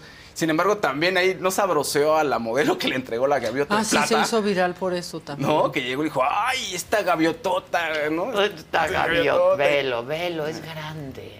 Yo Mira. lo amo, Alejandro. Ahí se ve increíble. Se ve increíble. Uf. Que ahorita seguro todavía no ha despertado. Justo Por le- lo que vi en Instagram. Justo le mandé un mensaje en la mañana. Le dije, mira, ya sé que es muy temprano para ti. Oye, Pero ya- feliz cumpleaños. Feliz Ya tiene que venir aquí, ¿no? Ya. No le gusta dar ¿No? entrevistas. Ah. Pero no lo Oh, yo entrevistaste lo hace tanto. No, yo lo he entrevistado. En Los Ángeles fue hace Sí, poco. sí, O sea, como tres años. Más o menos. Y lo he entrevistado dos, tres veces, pero no es algo con lo que él se siente Cómodo. muy cómodo. Bueno, Y hay que Este, respetar. pues sí, claro. te diría Pero- grandes cosas, A seguro. su papá sí le gustaba. Que yo lo entrevistara como. ¿Cómo no? ¿Cómo no? Sí, claro. No, no le iba a gustar. Pero pues ojalá sí, Ale, danos una entrevista, estaría padre. Estaría bueno, ¿no? Oigan, ayer terminó la casa de los famosos tres. La gente ¿Ah, se sí? quejaba. Sí, vez. sí, famoso, sí. Ah, sí. No, Pues me- ni me enteré Yo, que yo hubo. miro el éxito con mi mamá, no la vio. No. Esta temporada no la vio, la otra ¿Y, le hablaba y, y ya quiénes eran viendo. los famosos? Los, los ganadores fue, bueno, La, la, casa, ganadora. terminó la, la casa. La casa. Ajá. Madison Anderson fue la ganadora, que fue Ah, Miss Puerto ¿quién? Rico en 2019. y la gente empezó a quejarse en redes sociales porque, ¿qué, qué famosa es esa? Pues nadie la conocía. Es fraude, fraude, fraude. Y empezaron a decir, oigan, es que desde que empezaron a llamar al casting, pues decían que iban a estar unos, luego que los quitaron, luego entraron otros y nada de famosos. Entonces la gente estaba bastante decepcionada y decían que Patti Navidad debió haber ganado, que Patti quedó en segundo lugar. Los finalistas fueron Madison Anderson, Patti Navidad, Pepe Gámez, La Materialista y José Rodríguez. La Materialista es una rapera que es de ¿Es República? Dominicana, sí, y eh, José Rodríguez ha estado en varios reality shows, entre ellos en Acapulco Show, entonces es famoso en el mundo de los realities. Pepe Gámez es un actor. Y la gente no estaba muy conforme, pero Patti Navidad creo que sí debió haber ganado, por lo menos parecía ser que tenía la mayor popularidad y era la más original en el programa. Pero bueno, así se dieron las cosas, la gente en redes estuvo reaccionando, muy, muy enojada. Entre otros temas internacionales, fíjense que YouTube va a tener una residencia en Las Vegas, cinco fechas, en un super lugar que se llama The Sphere, que se ve impresionante este espacio. nuevo? Es, es nuevo. Está en el nuevo hotel, ¿no? Se estrena el, el 20, se estrena, se abre el 21 de septiembre. Dicen que es una cosa espectacular. A ver, es una esfera, pero está diseñada para eventos de entretenimiento. Entonces no es para deportes. Tiene un sistema de audio que se tiene que, que se tiene que oír lo mismo del- ¿Hasta de que tocas la cuerda hasta adelante, atrás, en todo el lugar. Y además, si te sientas en diferentes zonas, podrían mandarte audio diferente. Ay. O sea, así de moderno. No. Sí, eso es lo que dicen, que pueden seleccionar que oír cosas distintas de un lugar en otro. Luego, tiene unos LEDs dentro que, Wow. pode- que puedes hacer que sientas que no estás en una esfera, sino que estás en un mundo prehistórico, en donde tú quieras, pues. O sea, se puede poner un escenario virtual dentro de la esfera y entonces ya no sientes que estás en una esfera. Entonces es una locura. Caben cerca de 17.500, se, lo- se puede ampliar a 20.000. Eh, YouTube va a estar el 29 y 30 de septiembre, 5, 7 y 8 de octubre. La preventa es el 27 y el 28 es venta general. Se ven bien, ¿eh? Sí, sí, sí. Se ven En la muy foto bien. pasada, el canoso se parece a George Clooney. Sí. Ahí ya no. Yo tengo mis lentes que me dio. El bono. Bono. Y una foto muy cerquita. El show que traen Muy es el... así, así, así. el Con UV. nuestras narices, hablamos de nuestras narices. Ve la esfera. Vela, espera, Ese es un render, obvio. Ese es un render. No, pero yo, así ya- se- yo la vi en construcción hace como un año. Está enorme. Está enorme. Y se debe de ver así, si tú le puedes proyectar algo, o sea, se vería como las vimos en el render anterior. Ese es el interior. Ahora que fuiste, ¿no, No. estaba todavía? No ¿Nada? me fijé, o sea, como que me acuerdo, porque está cerca del MGM. Ajá. Y ahí, la- así justo como que la No, vi a la entonces, mitad. eh, la verdad es que es impresionante. Es el show es AV, Actum Baby Live, es lo que van a presentar. No hay nada nuevo. Al parecer no se van a presentar en ningún otro lugar en el mundo, por lo menos este año. Y a ver qué tal está. Hay una cosa que está interesante, que la capacidad del lugar, que son 17.500 espectadores, permite que no que el 60% de los boletos sea en 300 dólares. Ah, muy bien. Eh, O sea, menos de 300, a más tar- Está 300 muy dólares. bien. Está bien. súper Porque bien. ahora ya es. Porque ahora ya carísimo. carísimo. No, no, no, Prohibitivo. carísimo. un espectáculo prohibitivo. Sí, y que va a haber unos... Estoy saludando a nuestros invitados. Los más baratos llegaron. son 140 dólares y va a haber boletos que no vas a poder revender eh, más caros, sino tienes que darlos al precio original. O sea, una cantidad de boletos. Es decir, ya están viendo acciones para que no te pases con los precios, ¿no? O sea, que tomes un boleto en 150 Claro. dólares y lo revendas en 500 dólares. Entonces, eso está súper bien. Suena increíble, gran tecnología, costó casi 2 mil millones de dólares la construcción de ese espacio y va a haber muchos más eventos, ¿no? Oigan, y por último, que llegaron nuestros invitados, pero ay, mucho se habló de Leonardo García y su relación con su papá Andrés. Amor, no amor, que si sí, que si no, que si las despedidas, que si no estaba cerca. Bueno, pues le hizo un homenaje ahí en su Instagram, poniendo fotos de él cuando estaba pequeño con su papá. No está muy bonito. Ay, sí, Mira. ve qué hombre más guapo, Qué. Andrés García. Sí, Andrés. Qué bárbaro. Ahí está idéntico a su hijo. Sí, pues, bueno, está un bonito homenaje de Leonardo, como que dicen más hijo. esto, ¿no? Quizás Claro. de tanta palabrería. Claro. ¿No? Finalmente, su papá. Claro. Ay, sí. pero qué triste, Pero- después de toda esa vida y de recuerdos, haber acabado tan Pues mal y sí, lejos. Pues Terrible, terrible, terrible. Qué lástima, ¿no? Oye, no se olviden de ver de nuevo, se te estuvo Didi. Ah, Este- este estuvo, Didi, estuvo buenazo. ¿Cómo me caen bien los de Didi? A mí Con también, Fer, todos estuvo y cada uno. No Didi. Sí, no, Didi. Didi. Los de Didi no. No, ya. los de Didi. No estuvo Pablo ayer, este, tuvo que hacer unas diligencias. Es lo que En decían, estuvo Colombia, ¿no? Yo- Sí, yo me Sí, lo encontré en en el aeropuerto, iba a Colombia. Ferca y el Poto estuvo en, eh, suplantando. No, no es cierto, estuvo ahí de invitado. Entonces vamos a ver eh, un pequeño, unos pequeños destacados de este te estuvo Didi. frescas. Porque al, al chilazo, discúlpeme, tía. Yo me identifico porque yo ni siquiera puedo doblar la pierna. Pero, qué bonito, qué bonito que estén sacando este tipo de cosas. Es, un homenaje. mira, me Mira, yo creo que hubiera estado padre el tema esto de que, que reúnen a Timbiriche y todo para alguna función especial. Sí. ¿No? 100 representaciones hubiera estado increíble. Sí, pero ya que sea el elenco va El ritmo así. Bueno, pero es que se dieron cuenta que No, no. cosas nuevas como la nueva banda Timbiriche nunca funcionó. Entonces, Y las cosas que le prometieron a los de la nueva banda Timbiriche. en paz descanse, mi amor. No existió, no existirá. Mi gente, quiero tema. invitarlos a que ustedes digan, ¿les gusta? La neta. Pero cántame a pelo. Obvio. A capela, a capela, a capela, a capela. Y yo así. Está Yo iba a poniendo Oye, Así es esto, ¿eh? Es que los Así colores es nos esto. pusieron, nos pusieron estuvo felinas. Pero lo que sí, lo que es muy cierto, y debo de hacer Les un voy a cantar. paréntesis. A la orilla, ahí estoy. Potro, qué guapo te ves hoy. Sí, Combinamos. chiquitito. No, yo- siempre. Mua. Yo Tú también contigo. Lo haces Cabello exquisita. recogido, espectacular saliendo de la iglesia, qué cosa. Rehabilitación, Les voy a cantar, mi ¿eh? amor. También en Harry Potter se pone una capa de Y Eh, vean, ni se ve. eh. Sí, cierto. Aquí es un buffet. ¿Eh? Bueno, Maluma, qué padre que volviste a venir al Zócalo porque me, me de A ver, nada más- energéticamente, ¿cómo es? Nada ¿Cómo más es conoces la energéticamente? habitación de tu hotel. Qué bueno que te pasaste por nuestro bonito centro histórico de la Ciudad de México y viste. Oye, ojalá yo en Madero se hubiera comido unos taquitos de, de esos así sudados, bien ricos. Uy, Tan- o sea, peso pluma, la manera en la que está tomando las redes sociales y en las que está llevando la música regional mexicana, un camino que han labrado personas como Cristian Nodal, creo que es muy importante y creo que estamos viendo una evolución del regional mexicano hacia todo el mundo y que a diferentes estratos les está llegando. A la, fresa le gusta, a la buchona le gusta, a la gente que escuchamos K-pop también Y a la decimos... gente le "Ah". gusta. Y a la gente le gusta. ya Así está. es. Exacto, exacto, enfrente, enfrente. Sí. qué bonito está. Pura candela aquí, ¿eh? Pura candela, pura candela. Candela Márquez, bienvenida. Estábamos Muchísimas platicando gracias. de que había ido, pero a las oficinas de enfrente. A las otras oficinas, sí. Sí, estamos. No, pero menuda mejora, está ¿Verdad? increíble. Muchas gracias, No, gracias. Yo hoy, ¿cómo hoy, hoy es mi primera vez. Es tu primera soy, soy vez. ¿Qué un, vas a un disfrutar? virgen, soy un virgen de Adela. Lo vas a, lo vas a Un disfrutar. virgen de Adela. Va a ser memorable. Va a ser memorable. Y qué gusto ver a Maquita tan linda. Igualmente, siempre me pone muy Gracias. feliz verte. También, también. ¿Se conocen bien Sí. ustedes? Sí, nos hemos visto de hace muchos años. Desde hoy. Desde hoy, Desde justo hoy, ahí nos desde hoy. conocimos. O sea, desde ayer. Exactamente. Hoy, hoy, hoy, Ayer en- pero ayer en hoy. Sí, Nos vimos hoy y ayer en hoy. Exactamente, exactamente. ¿Hace cuántos años de eso? Uy, yo creo que como cinco o O así, más. por O sea, tú llevas trabajando conmigo cuánto tiempo? Bastante, desde el 2019 ¿eh? o 18. No. 2018. Sí. 2018. Muchísimo tiempo. Cinco años ya. Wow. Cinco Relación años. estable, sí. Es que la conocí y le dije, salte de hoy. Y le hice caso. Y listo. Bien. Digo, ya, bueno. o sea, pues sí, la verdad. Igual ya la iban a cinco años después, ¿el balance está bueno o malo? ¿Cómo Vamos con saldo a favor, Ah, muy ¿sí? a favor. Ah, la entonces eso verdad. es lo- bien. No, claro. Hay saldo, más bien, hay ¿Cómo saldo. saldo? Ahí ¿Cómo? Estaba escuchando que no te vas a tomar el puente igual, que el domingo vuelves, que el lunes no te tomas libre. No, porque me lo voy a tomar yo. Ah, y soy la Aquí señora. me puente, ya lo sabes. Aquí me Estamos agarrando nuestras fechas. Si antes, si antes no sabía lo del puente, le hubiera dicho, no, esta semana no te vas. Y yo no sabía del puente tampoco.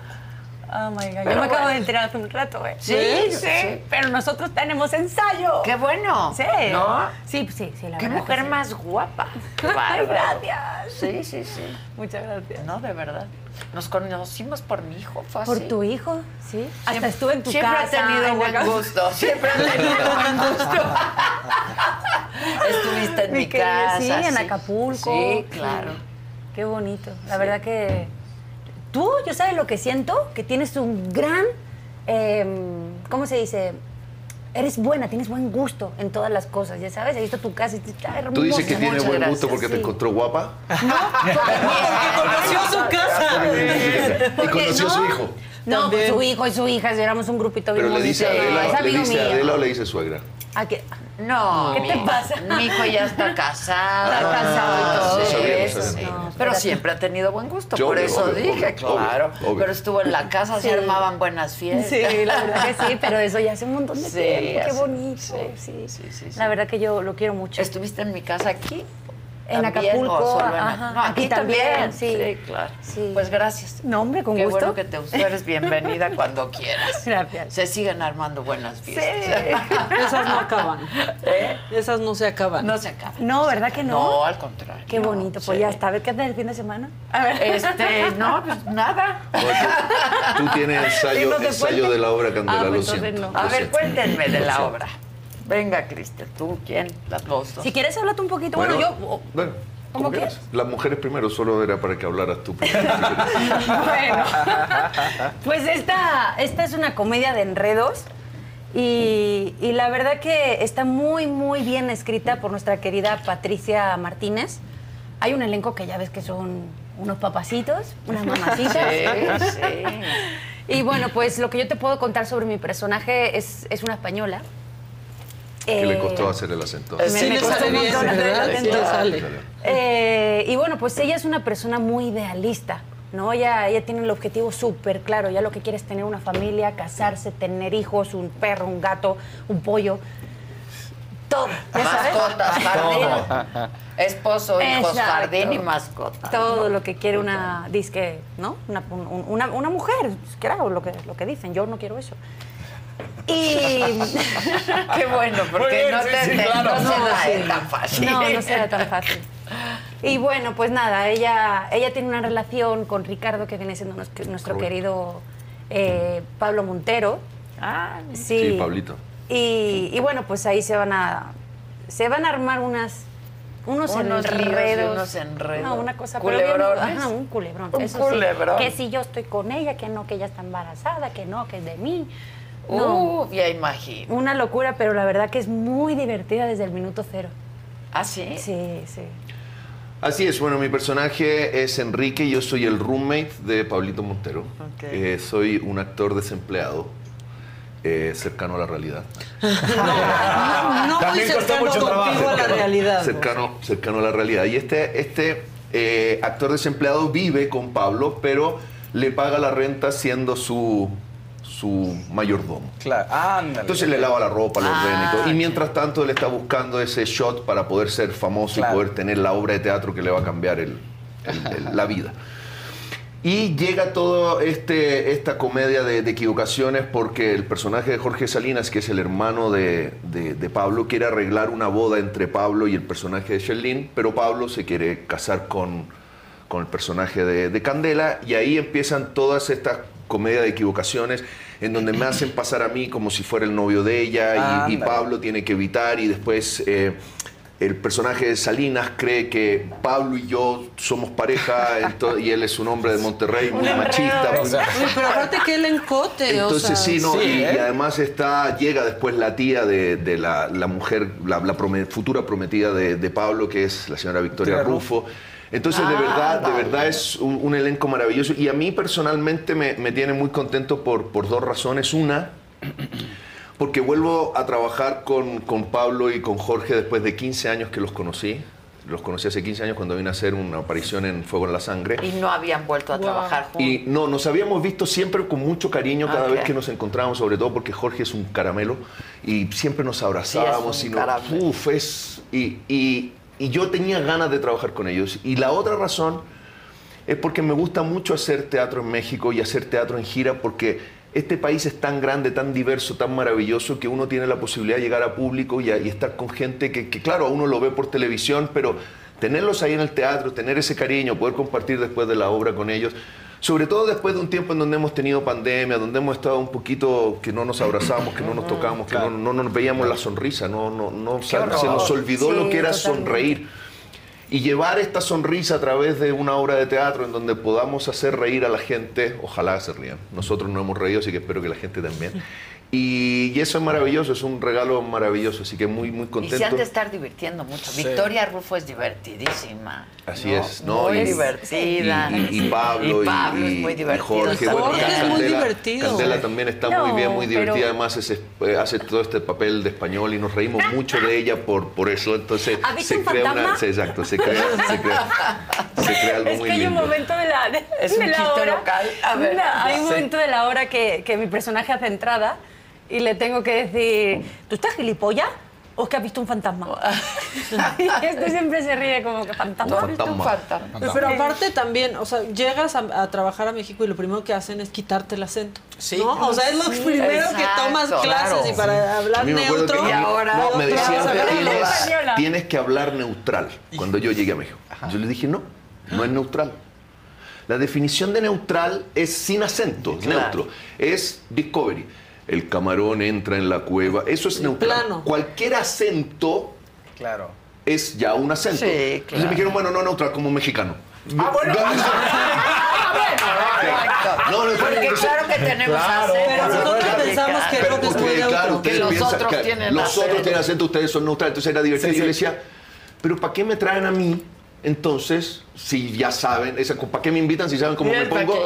¿Para qué me invitan si saben cómo hablo? O sea, y ahí, bueno, hubo varios proyectos que pudimos hacer que o era chileno o era medio gringo, ¿verdad? pero también algunos me dijeron, ya, me tiene que ser mexicano porque es mexicano y ahí, bueno, el, el neutral. El neutral. Tu- tuvimos que llegar al neutral. Al centro del centro del país.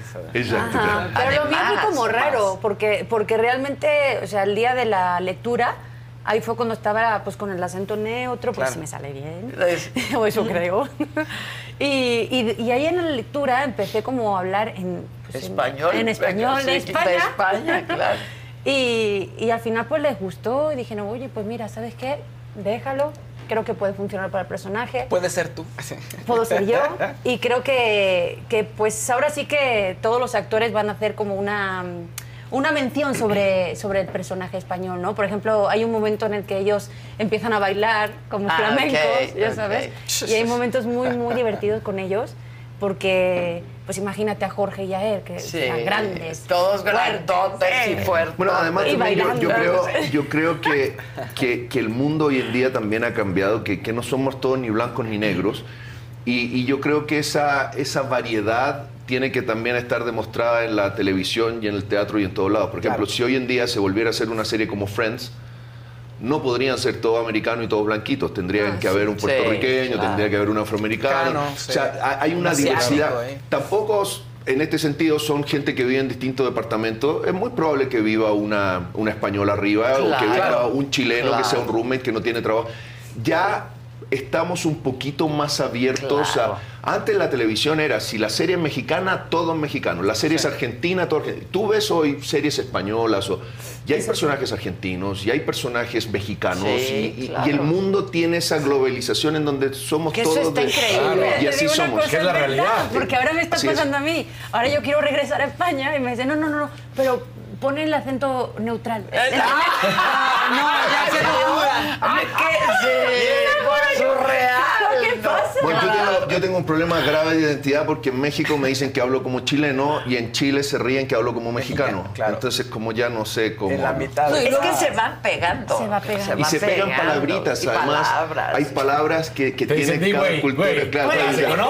Padre, ¿no? Está Sí. muy padre. Pues ¿Quién- Laurita. ¿Quién va a entender Sí, padre? Sí, ahorita que puede ser. Ahorita. Así es una medida Sí. que no. Pero tú también, o sea, y de repente prendes la tele y estás, a mí me pasó contigo, estás en private practice, hablando como uno más. En gringo, sí. También- Sí. Gringo. Ahí salió. Sí, a mí me dijeron que, que al final guapísimo. trataban. Muchas gracias, mi amor. Voy a venir más seguido para que me levanten el. Tú de cuando Aquí. quieras, por favor. Eh, me bueno. pasaba que se reían de mí, que, que decían que tenía acento de Miami. ¿Cómo? Ese yo también creo que es un acento. Sí Miami, es un tiene un Sí, acento, Miami tiene un acento que es de. Miami. Pero en Porque- español o en inglés o en las porque en el, es- En español de Miami. Sí, español, ¿no? En el español uno va agarrando, por ejemplo, eh, eh, no manches, que ah, te lo dijo el, el amigo mexicano. Claro. Eh, después agarras, qué volá, es como, ay, te lo agarró el amigo cubano. Y uno como que habla distintas palabras de esta, lo que es Miami. Miami es una locura, es todo el Es la capital de como- Latinoamérica. Como base cubano el acento, pero no. Pero no es cubano, Pero no porque es además cubano. llegaron Ah. una cantidad de venezolanos, y después llegaron de argentinos y chilenos. O sea, cuando en Latinoamérica las cosas van mal, todos escapan a Miami. Y Miami es como, es como un portaavión.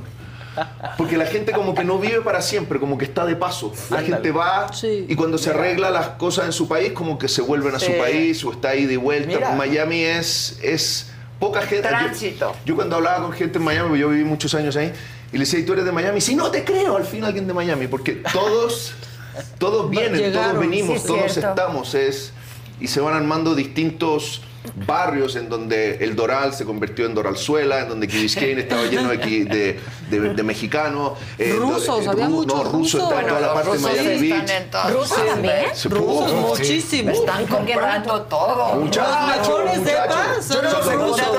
¿No? ¿Dónde están los rusos? Llegaron los rusos y, lle- y- y llegó el superávit de Lamborghini, de Ferrari, Sí, por además, no, sí. sí, está Y además es increíble que, que yo siempre, no, nunca entendí que todos esos carros, los Ferrari y todo, vienen como con una mujer de dos metros con las piernas de este porte y rubia incluida. Viene incluida, te la dan en la concesionaria. Yo creo que te la entregan. Es cierto, es Porque. Y nunca- no es de plástico. No, Ajá, nunca he bueno, visto más o a alguien en el. Ferrari sea chaparrita de pelito negro. No. no es. Es como que no- Oye, yo me sentí- apretarán un ¿sabes cómo botón y se inflan, no sé qué. En lugar de llavero. dan- Exacto, es como, es increíble. es- Yo, yo cuando llegué a Miami, que dices tú que no son de plástico, yo te lo prometo que yo llegué, o sea, no todo el mundo, obviamente, pero yo me sentí como, ¿has visto una pasa? Así, como caminando así la pinche pasa, ¿perdón decir pinches? Sí, claro. Sí, ya. ya lo dije, ¿no? Pinche es lo, lo- lo menos Ah, de hacer aquí. Entonces, yo veía a las mujeres y yo decía, pero esos globos, ¿dónde los ha comprado? y las nalgotas, y yo decía, yo me miraba al espejo y yo, y yo, no me jodas. O sea, ¿qué está pasando Bueno, aquí? como en Los Ángeles también. También Los Ah. Ángeles. No, claro. sí, ¿cómo? Ay, bueno, no se vayan tan lejos en Culiacán.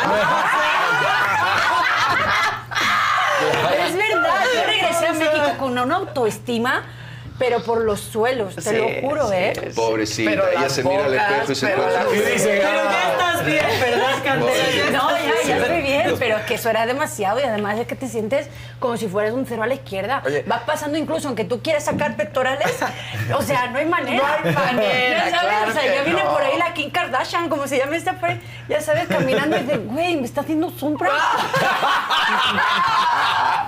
Me está haciendo sombra, claro, claro. No, no, no. Pero ya estoy bien. Oye, Qué bueno. Qué bueno, qué Que bueno. lograste recuperar de ese trauma. Ya, ya me Oye, pero esto que dices de que cada vez más, pues la gente de distintas nacionalidades Sí. convive es absolutamente Pues cierto. para allá vamos, ¿no? exacto. O sea, tú te vas a la Condesa aquí en la Ciudad de. México, en la Roma, sí, exacto.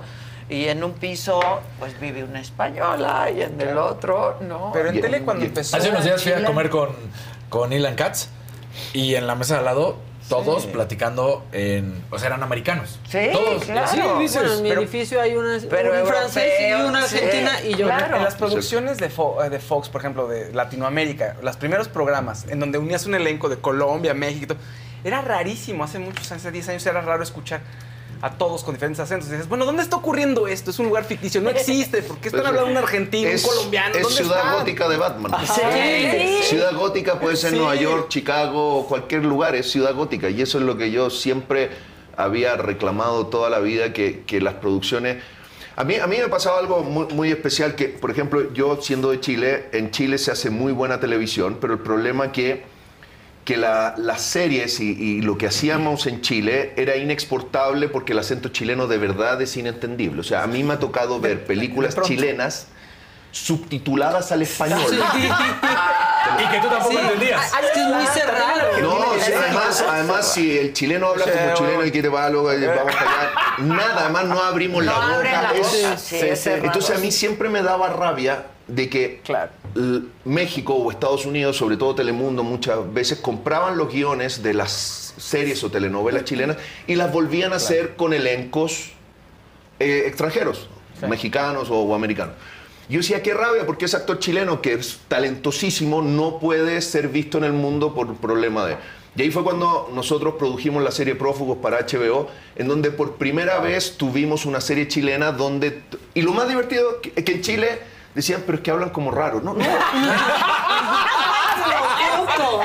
Pero, pero Estamos abriendo la boca. En, en Chile, neutro en Chile hay un Sí. talento, hay un talento gigante, pero era ese problema de no poder hacer, eh, de unir a distintas Claro. culturas a través de que todos hablemos un poquito más uniforme. Y, y que no y que además exista esta variedad en donde puede haber un colombiano, puede haber un argentino y así está el mundo hoy en día. Pero a mí me pasa igual, ¿eh?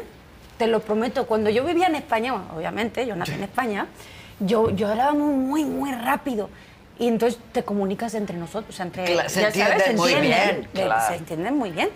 Entonces yo me vine a México y empecé como a hablar más despacito porque la gente siempre me repetía, ¿qué? Ah, ¿qué? Y yo, que si quieres ir, ya sabes, despacio. Sí, de estos todo, mexicanos no me entienden. Entonces empecé como a moldarme un poquito porque es verdad que el mexicano, o sea, se le entiende toda la perfección, habla muy bonito, ¿sabes? Y el español habla muy bonito también, pero... Dicen que el ¿No? mexicano Entonces, habla muy bien el español, Habla muy bien. ¿sabes? Habla Sí. perfecto. Entonces, ¿qué me pasa? Hace dos años me voy a España.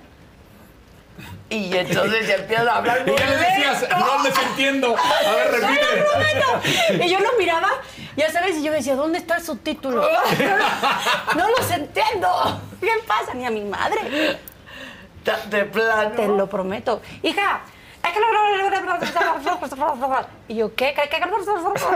A ver, mamá, ¿pero qué estás hablando? Me dice, ¿que qué aeropuerto, gilipollas? ¡Ah, la terminal! Sí. Güey, espérate, Sí. parece gallina. Sí, son, son rápidos. Es muy rápido. Hablan muy rápido, es cierto. ¿Y dónde, tú estás viviendo ya aquí? En un avión. ¿En un avión? Yo, yo- yo vivo en una maleta y en el hotel de turno. Oh, ok. En una maletota. Claro, mis cosas en una Pues maleta. sí, porque es grande, lo que ocupa es grande, ¿no? Pero Chile, México y Estados Unidos. Entre Chile, México y Estados Unidos, exacto. Sí. Qué. Estoy, bueno, voy mucho a, a Chile para poder estar con mi hija lo que más pueda. Y, y viajo entre Estados Unidos, acabo, acabo de terminar una, una peli que hice en, en Texas, después vengo acá a la gira, voy, vuelvo, estoy de arriba abajo. No, pues. En un hotel. Perdón, ¿tienes pareja? Porque está cañón. Y si sí, pues mi respeto. Tuve, bueno, yo estuve casado 20 años, cometí un, un grave error en septiembre del año pasado en donde le, le falté el, el respeto a, a mi mujer y a mi familia y bueno, estamos en el, en el proceso de, de reparar el daño hecho. Ah, ok. Ahora están separados, Así digamos. es. Ya. Y sobre Pero todo proteger. No, 20, estuve casado 20. Bueno, legalmente todavía estoy casado, pero, pero son 22 años de matrimonio y bueno. Cometí un error grande en donde expuse a mi familia y, y a mi, y a mi mujer y sobre todo a mi hija. Y bueno, en Chile fue muy mediático y se habló mucho, mucho tiempo, mucho tiempo. Y para mí, sobre todo para mi hija, fue muy, muy duro. Muy Entonces, difícil. ¿Qué edad tiene? 18. Pues sí. 18 y su papá era perfecto y se dio cuenta que el papá Que no, no. era perfecto. Ah.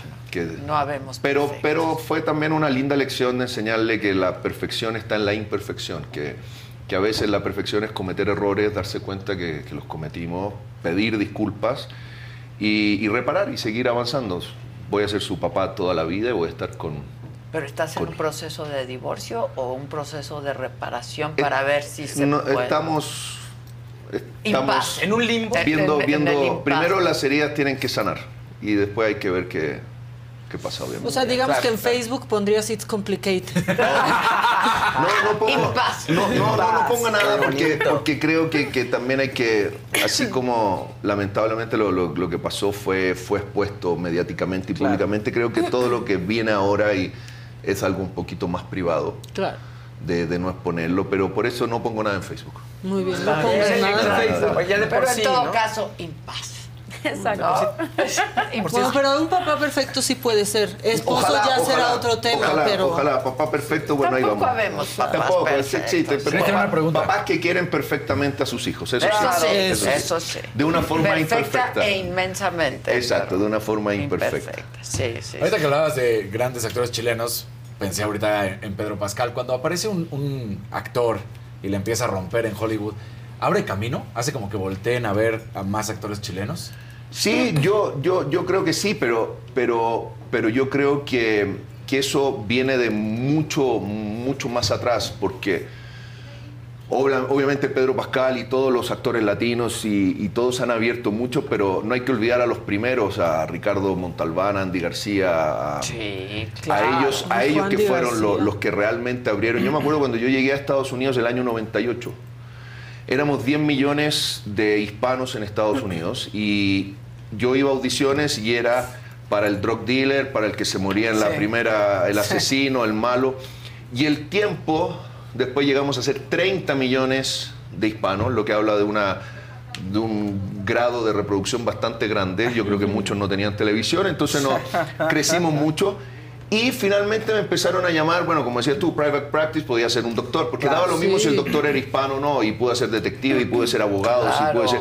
Y se empezó a crecer, pero todo eso gracias a que otros actores hispanos vinieron atrás. Entonces, claro, Pedro Pascal obviamente abre mucho eh, esta, esta puerta para, para- para los hispanos, pero también Pedro se crió en Estados Unidos, prácticamente no, no tiene acento. Yo creo que para nosotros es más difícil que somos los que realmente somos inmigrantes llegaron, y ahí hay claro. que pelear un poco más, pero también, o sea, Diego Luna, eh, Gael, Gael, son, sí, son personas que, o sea, tener una película mexicana nominada a un Oscar era mostrarle al mundo que los latinos estamos haciendo como cosas. actores, Entonces pero es también exacto. como directores. Exacto. Pero, sí, Entonces claro. es, es, es realmente increíble. Pues fíjate que me están escribiendo por aquí y me están diciendo ¿Qué? que diga las fechas. Ah, la obra, sí es cierto. De veras que vinimos a eso, de veras que se ¿Ves que bien te la pasas? Exacto, ¿viste que sí? ¿A Nos tienes que invitar más, Pues por favor. siempre, siempre. Bueno, pues aquí nos están diciendo que el día 9 de mayo eh, vamos a ir, bueno, yo soy horrible pronunciando. Tlaxcala. Tlaxcala. Tlaxcala. Tlaxcala. Tras- Tlaxcala. Hazlo tú, mira, Casarín. Ah, Claro que sí. 9 de mayo, Tlaxcala en el Universitario. El 11 de mayo en Cuernavaca, en el auditorio Teopanzolco. Pachuca. En Pachuca, en el auditorio Gota de Plata. En San Luis Potosí, el 14 de mayo, en el Bicentenario. El 15 de mayo en Irapuato, eh, Teatro de la Ciudad. El 16 de mayo en Zacatecas. Zacatecas, en el Teatro Ramón López Velarde. El 17 de mayo en Chihuahua, Teatro de los Chihuahua. Héroes. Exacto. 18 de mayo, Ciudad Juárez, en el Centro Cultural Paso del Norte. El 19 de mayo, Delicias, en el Teatro de la Ciudad. Y el 20 de mayo. Nogales. Nogales. O sea, es un día tras otro, tras Uf, otro, tras otro. no, y, Sí, y ahí falta, falta la mitad, pues llegamos hasta el 31. Entonces, Wow. si, si la Sí. gente. Y después ¿Y- viene junio y después viene ¿Y no, julio. Creo en junio, creo Pues que venimos. todavía no nos han dicho nada, pero yo creo la que lo que... Pero la Sí. gente, la gente se puede meter a- a- al, al Instagram que es Los Amantes Perfectos y ahí pueden ver toda la fecha. El 10 de mayo no, no tenemos fecha. Ahí voy a pasar un aviso. Pablito Montero tiene un concierto del Día de las Madres, entonces le vamos a pasar un aviso a mi amigo Pablito para que lo vayan a ver al concierto Ah, en claro. Pablo Montero Oficial. Ahí lo ¿Dónde ven. va a estar? No sé, Pablo Montero. no, Pero va a tener concierto. Pero va a tener Todavía no soy su pero estoy tratando de postular al, al Está trabajo. bien, está estoy bien, bien, estoy está bien. bien. estoy bien, pero sí ahí tenemos muchas fechas, gracias a Dios, y va a estar muy, muy entretenido. Pues con esa cantidad de trabajo ahí, ¿en qué momento, no, en qué momento andas con un esposo, novio, Pues nada es no que puede? yo ¿Verdad decía, que por eso sí? le dije, ¿y tienes ¿Verdad que sí pareja? dice Es complicado. Oye, disculpa la pregunta, yo no, Mira, fíjate, fíjate, sacó el colmillo de Candela y luego, ¡ay, las fechas! Sí. ¿Y tú qué? ¿Eh? ¿Y tú? Ah, mira, ¿Qué? me están escribiendo. ¿Tú vives aquí ya? Yo ya vivo aquí. Ok, ¿y tienes pareja? No.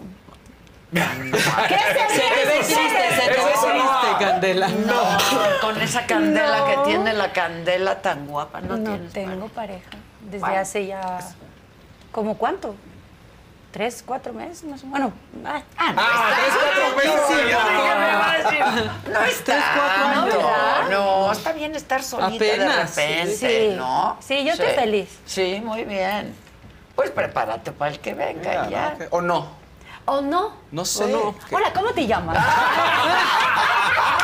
Casarín, podemos ver a un hombre ponerse morado. Vemos un hombre que durmiera en el sillón. Hoy, hoy, hoy vas a llegar, ¿tú estás casado? Sí. Hoy vas a llegar y vas a tener tus cosas en una maleta. Pero yo no he contestado, además yo no dije nada. No yo dijo nada. Pues sí, pero vete la cara. Uno que lleva Bueno, años si, casado sabe si que eso no quieres, importa. casi. si quieres yo te puedo dar el dato de, de una Pardo Hotel en Santiago de Chile, donde vivimos, yo quiero hacer un reality, vivimos 20 separados. ¿Es en serio? No, si es de reality eso. O una serie. Es de reality. Claro que es de Hombre reality. chileno que se separa llega para allá. Te lo Wow, juro. ¿es Y- en serio? Y nos vemos en el elevador y uno se ve y uno anda ahí y, te- y- y viste el que viene llegando como hace dos días que lo echaron de la casa anteayer. Como Ah, pollo de sí. pluma. Entonces Ay, llega así. llega así. Está el otro que lleva tres meses, que ya está mejorcito. Y, entre todos de repente te llaman así y te dicen, ¿qué vas a hacer? Y como en el rooftop ahí así para hacer un barbecue, hacemos terapia. Disculpa, ¿cuál Muy es este bien. hotel? Pasa la dirección. Es que Además, una además lo divertido, yo pregunto, pero no hay mujeres. Entonces, ahí no. Porque al hombre lo echan, la mujer se queda con la casa. Claro, Entonces, claro. por eso los que estamos ahí Pero la somos. mujer era a la que ¿Podemos ir de visita? Exacto, yo No. te doy. Habría varios que estarían muy felices de verte adelante. Ah, no, sí pasa el dato. pasa, Exacto, pasa sí. el dato. Bueno, Candela. Así. Bueno, pero Candela. ¿Qué pasó? Pues ya dijo, ya tronó con el novio. No, ya ¿Por qué, no, ¿por qué no. dice la gente? Preguntan. esta- ¿Quién era el novio? Por el potro. ¿Qué? ¿No? ¿No? Ah, no, sé, yo no sé. ¿Sí? A ver, si Candela no se acuerda, no, No pasó, nos pasó lo dijo nada, María. no existió, pues. Y en México vamos a ir. ¿Verdad? En México. Bueno, te Bueno. vamos a invitar a una próxima fiesta que vamos Por a hacer. favor, en me va- casa, muchísimo ¿no? Si estás en México, Yo a también ti quiero conocer también. tu casa, feliz. Sí, feliz. uy. Bienvenido. Necesitamos invitados, ya Pero se la de. Acapulco, please. Ya la vendí. ¡No! Sí. Qué bonita casa, ¿verdad? Una cosa divina, divina, qué cosa, qué, qué, qué gusto, de verdad. Qué bonito. ¿Y a quién se la vendiste, para ir yo después? Ah, si ya quiere que le pases, pero ese dato no, no, no, así déjalo. No, no, no, no, no, no te sirve. No te No, no, sirve no, no, no, no no. Entonces la próxima, no pasa Eh, Va a nada. haber otra. Va, Va a haber otra. Esperemos que haya otra, porque yo amo la playa. Ay, yo Qué Amo lindo, la qué lindo playa. ver la playa, el mar, el Amo agua. la uf, playa, de verdad. Pero mi casa de aquí es muy bonita De también. Sí, pues sí. Pues, Sí, pues sí, pero- claro. Ay, qué Pero todos cosa. no lo imaginamos así. Si tú dices eso, digo, claro, la casa de él estar increíble. ¿Verdad que sí? ¿No la No, sí. conoces? No, a ¿Ni mí tú? no. Muy Ah, bonita. Qué raro, porque hemos hecho Bueno, pues hay que poner, hay que lo poner, mandaste hay a que poner las fecha. teles. Hay que Sí, poner fecha. una- está- que no Sí, ya te vamos a dar la persona- No, ya voy a hacer algo en la casa, muy mal. Es que esta es mi casa también. Ya Sí. no Sí, paso pues más sí. tiempo aquí que allá, entonces, que está muy bonita esta también. Esto está, Está bello, precioso. bello, ¿Sí todo esto está hermoso. ¿Verdad que sí? Sí, desde la entrada, todo. Además, está toda la gente trabajando y hay como un ambiente muy, muy lindo, muy agradable. Sí, Entonces, sí. toda la Sí. gente que trabaja acá, ahí en producción, la gente que está en la cabina, todo, todos sonriendo. Y todavía te atreves y todo- a preguntarle a Maca que si saldo a favor, pues Obvio, sí. Tú, tú dinos, no, tú Pero quería, quería, quería que lo dijera públicamente. La, la- Que quedara la- claro. la empujé para que ahí dijera. Le, tiré el balón. Ahí. Grandes Ya. declaraciones en este programa. Oye, yo tengo una pregunta. ¿Están ahí haciendo preguntas? Sí, Sí, Ah, por eso o te sea, por eso te preguntaron. Exacto. que si el potro. Ah, pensaba que era Mira, broma. Andrea, No. pregúntale a Candela por Potro y ahí te ponen. Este, ¿Cuántos sí. caballos hay? No mames. Muchos caballos, muchos. Sí. Y también hay quien dice. A, a Cristian le dicen, yo contigo hasta donde me pidas. Este, Oh. contigo sería, por supuesto, infiel. Y a ti te dicen, no duermas en el sillón. No duermas en el sillón para que veas también. Exacto. Lo, lo que provocaste, ¿te das cuenta? Luego, Sí, o sea, la luego. gente sí quiere, o sea, re- genuinamente quieren saber, pues. ¿Qué Tú no lo quisiste decir. Pero sí estaban Qué preguntando. Bueno, está. yo nada más te quiero informar son- que tu exnovio estuvo aquí ayer. Pues entró cuando Pues estaba entró su cuando- promo. Pero mira, Ah, sí, lo viste en el promo. Te están ¿No? escri- le ah, escribió a pasar. Ya, ya. No, que pongan el. Ah, en el promo. Está muy bonito, está muy guapo tu exnovio. Te da tristecita. No, Caray. dejarme en paz. ya, ya no va a querer venir, ya déjenlo. Entonces, Los Amantes Perfectos próximamente en gira por toda la República Mexicana. Todo bien. ¿Estás bien? Uy, está bien. Ve a ayudar, ve a Para- ayudar. No, no, vaya. No, no. Sí, me Necesita respiración de Estás bien, más. Tú no, sal de ahí, sal. Pásale el brazo,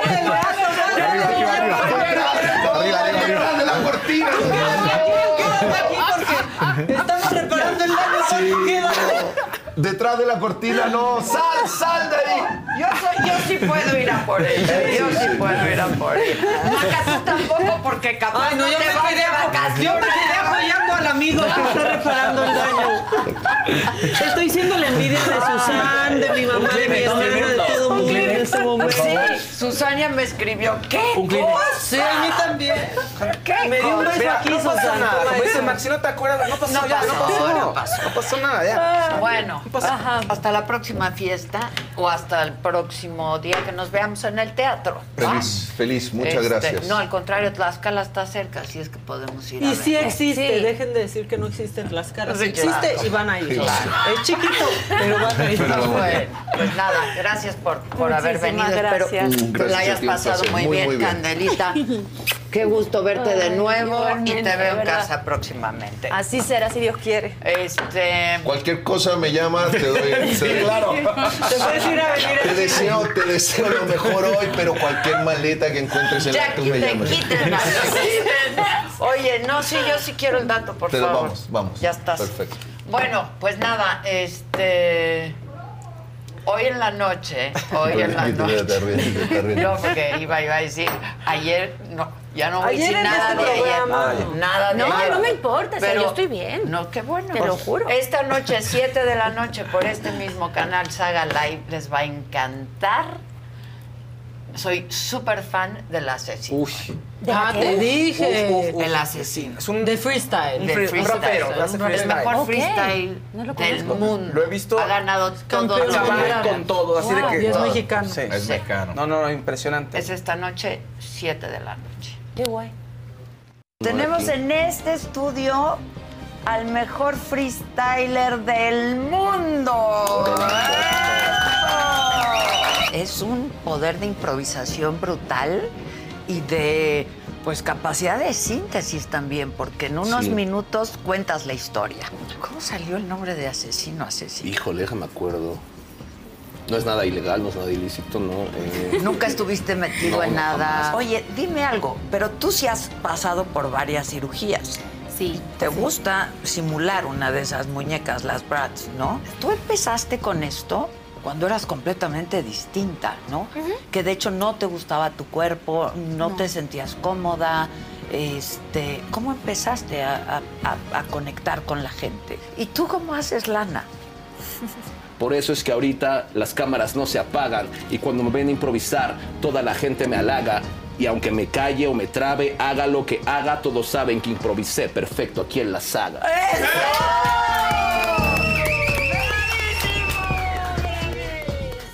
¿Qué está pasando con Archundia? ¿Archundia está metido en un pedote o no? El arbitraje. ¿Tiene la personalidad eh, Archundia para ser el, el, el, el, primero, el mandamás de los árbitros, como lo hizo Bricio Carter o y Juan Carlos Gabriel de Anda? ¿Quién va a ser el campeón del fútbol mexicano esta temporada?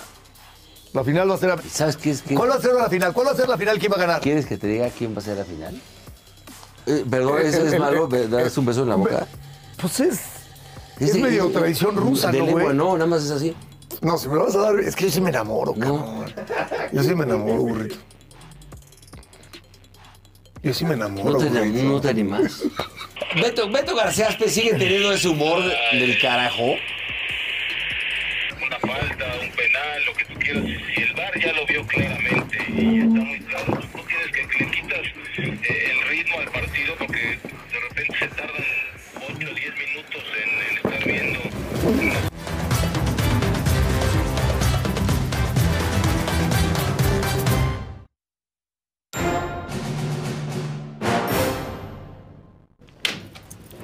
hacían con mi mojiganga? No, No. maravillas, maravillas. ¿Dónde está Katz? ¿Y Katz? ¿Y ¿A ¿Dónde Katz? está Katz? ¿dónde está Katz? Bueno, ¿No está? Claudia Aguilar está por Zoom. ¿Cómo estás, Clau? Bien, ¿qué tal? ¿Cómo están ustedes? Aquí está también Cats por Zoom. Ah, es por Hola. Zoom también, todos por ¿Me Zoom. ven? Hoy, ¿Te hoy vemos No. por Zoom. No, no te vemos, Katz.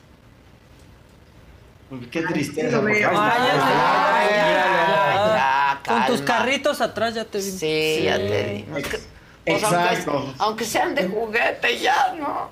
Sí. Sí. Es que, o sea, que los tenía porque los niños cuando venían de la oficina les daba juguetes para jugar, pero ya se quedaron los carritos. Pues sí, muy bien, se ven muy lindos tus carritos. Sí, cómo. ¿Cómo andan? ¿Bien, Clau? Bien, muchas gracias. ¿eh? Ustedes se ven bien y de buenas. ¿Bien y de buenas? Estábamos ¿Se bien de buenas. ¿Qué tal lo del INAI? Justo de eso queríamos hablar con ustedes. Qué barbaridad. Este, hay mucho que comentar al respecto.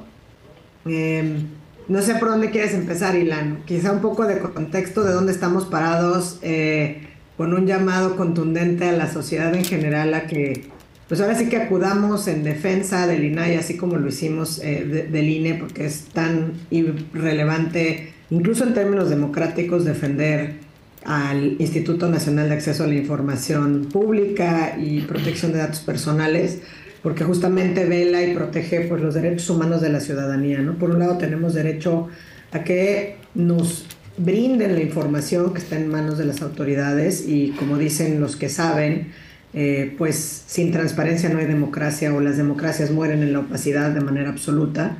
Y básicamente el INAI se encuentra en un medio de una parálisis muy relevante debido a que no cuenta con el quórum necesario para sesionar en pleno. ¿no? El INAI, este órgano constitucional, requiere de siete comisionados y la ley establece como un mínimo cinco comisionados para que pueda sesionar en pleno. Es decir, habrá muchas funciones que puede realizar cuando no son susceptibles de ser revisadas en el pleno. Pero, por ejemplo, si un ciudadano o ciudadana acude a pedir información, se la niega una dependencia y interpone un recurso de revisión o un recurso en contra de esta negativa, pues esto se tiene que resolver en el pleno del INAI. Entonces, eh, por eso existe esta parálisis. Y, que es, y, y quiero dejar bien claro, a- antes de, que, de cederte el uso de la voz, Ilan, que esto no es un tema nada más eh, del veto del Ejecutivo ocurrido hace algunas semanas, sino ni de la decisión de la ministra Ortiz de negar la suspensión el día de ayer, sino primero esta parálisis en la que está el, el- INAI es responsabilidad directa del Senado. ¿no? El Senado no ha cumplido con su deber de hacer los nombramientos que por disposición constitucional tiene que hacer. Y la parálisis es porque no hay tres de los siete comisionados, es decir, solamente hay cuatro. El tercero, digamos, de esta, que, que impidió, más bien el que era el quinto, salió apenas el 31 de marzo y ya desde entonces, por eso en abril es que ya no se puede sesionar. Pero hay dos nombramientos pendientes desde hace más de 300 días. Y esos nombramientos, lisa y llanamente, no se han querido hacer por omisión constante del Senado. Entonces, es relevante porque desde luego que hay un golpe al INAI, que hay muchos temas tangenciales que entiendo Ilan es los que nos va a comentar a, en- a continuación, pero también es el Senado que no ha cumplido. Entonces, digamos, hay una complicación muy importante y tendríamos que salir en defensa porque básicamente la transparencia, ¿a quién le estorba? Pues a quien tiene que ocultar algo, ¿no? Y por eso, digamos, ni se suple la transparencia ni la rendición de cuentas con las mañaneras, ni se suple con lo que diga mi dedito, ni se suple con nada. Las instituciones, como el INAI, son una conquista democrática de la ciudadanía. Ilan, si quieres seguirle a partir de aquí. Este, sí, hola a todos, los extraño, lástima que no estar con ustedes el día de hoy, pero tenía una agenda un poquito complicada y me obligó a, a tomarlo desde aquí, pero mi corazón está con ustedes. Y el nuestro Es- también con usted. Yo creo que es muy importante, más allá de hablar un poquito del impasse que estamos viviendo y de, y, y- y de estas maniobras para evitar la transparencia, yo creo que es muy importante explicar por qué es importante la transparencia.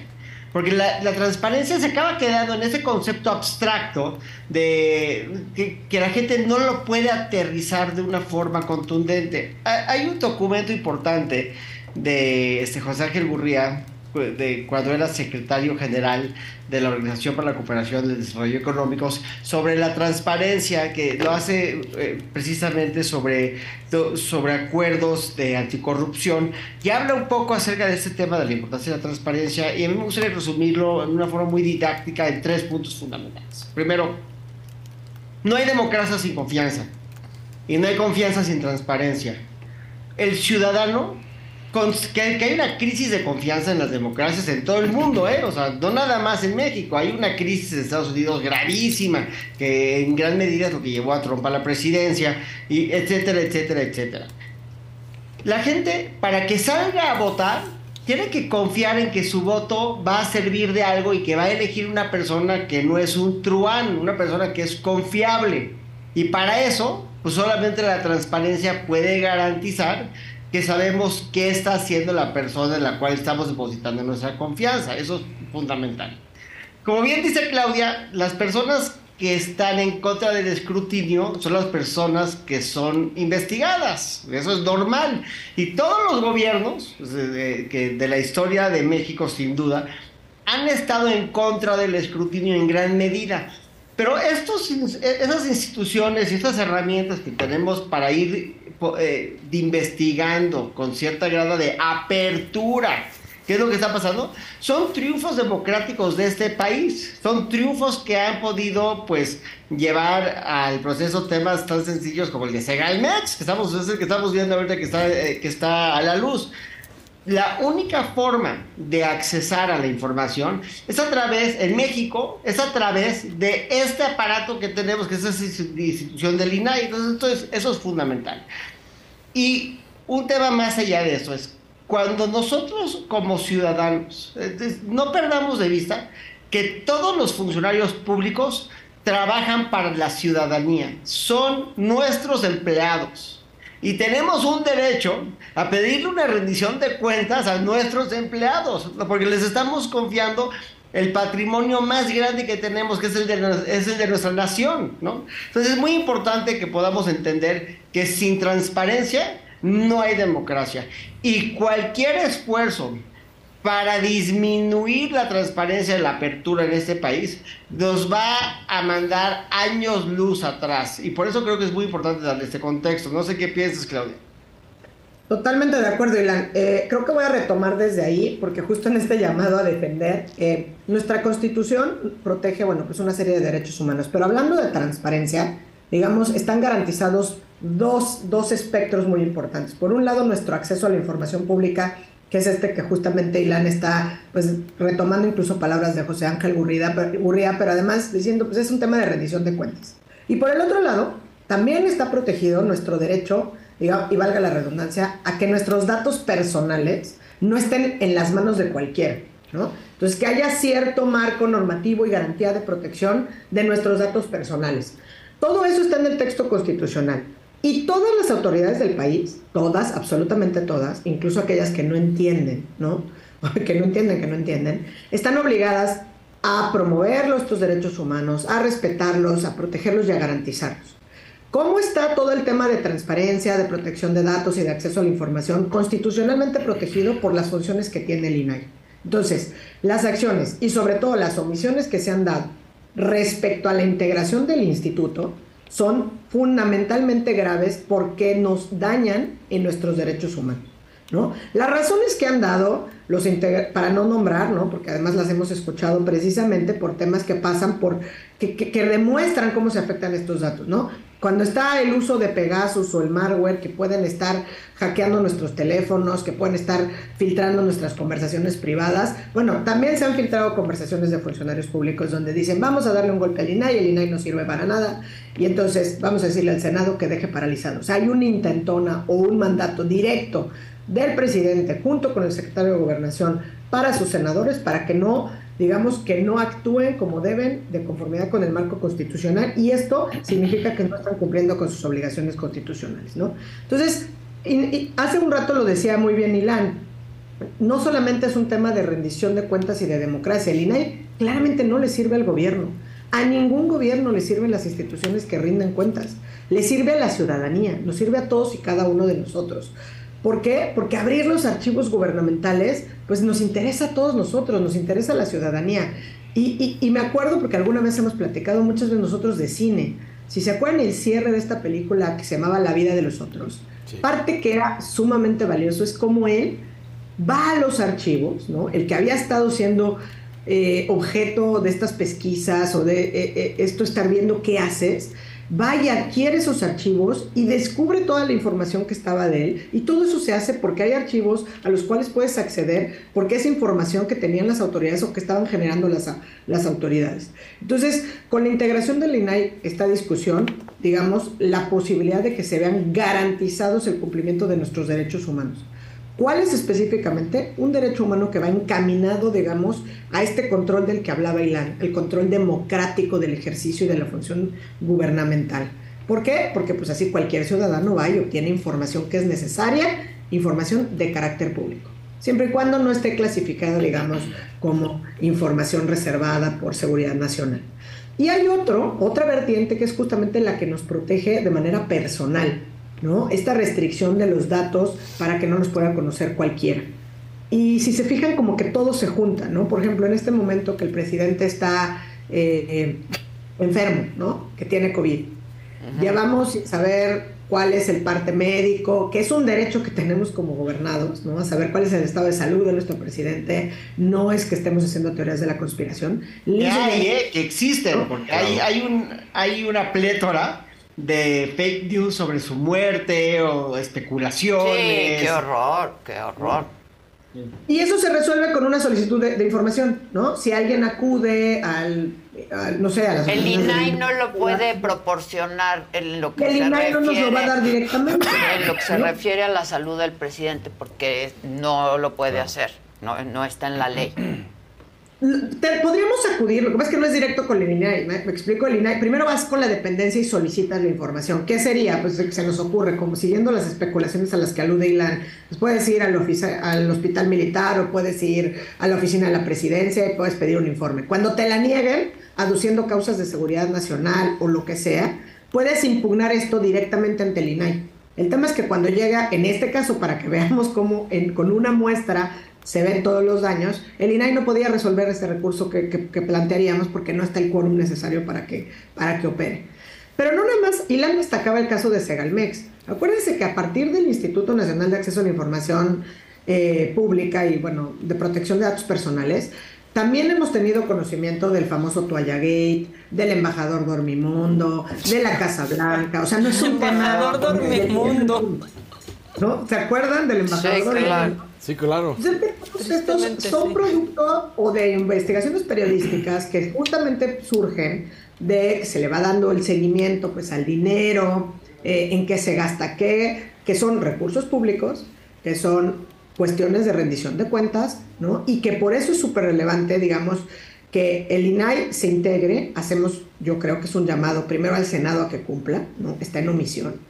Eh, ya se han eh, activado, digamos, los mecanismos jurídicos que están a la disposición de todos aquellos que lo pueden hacer.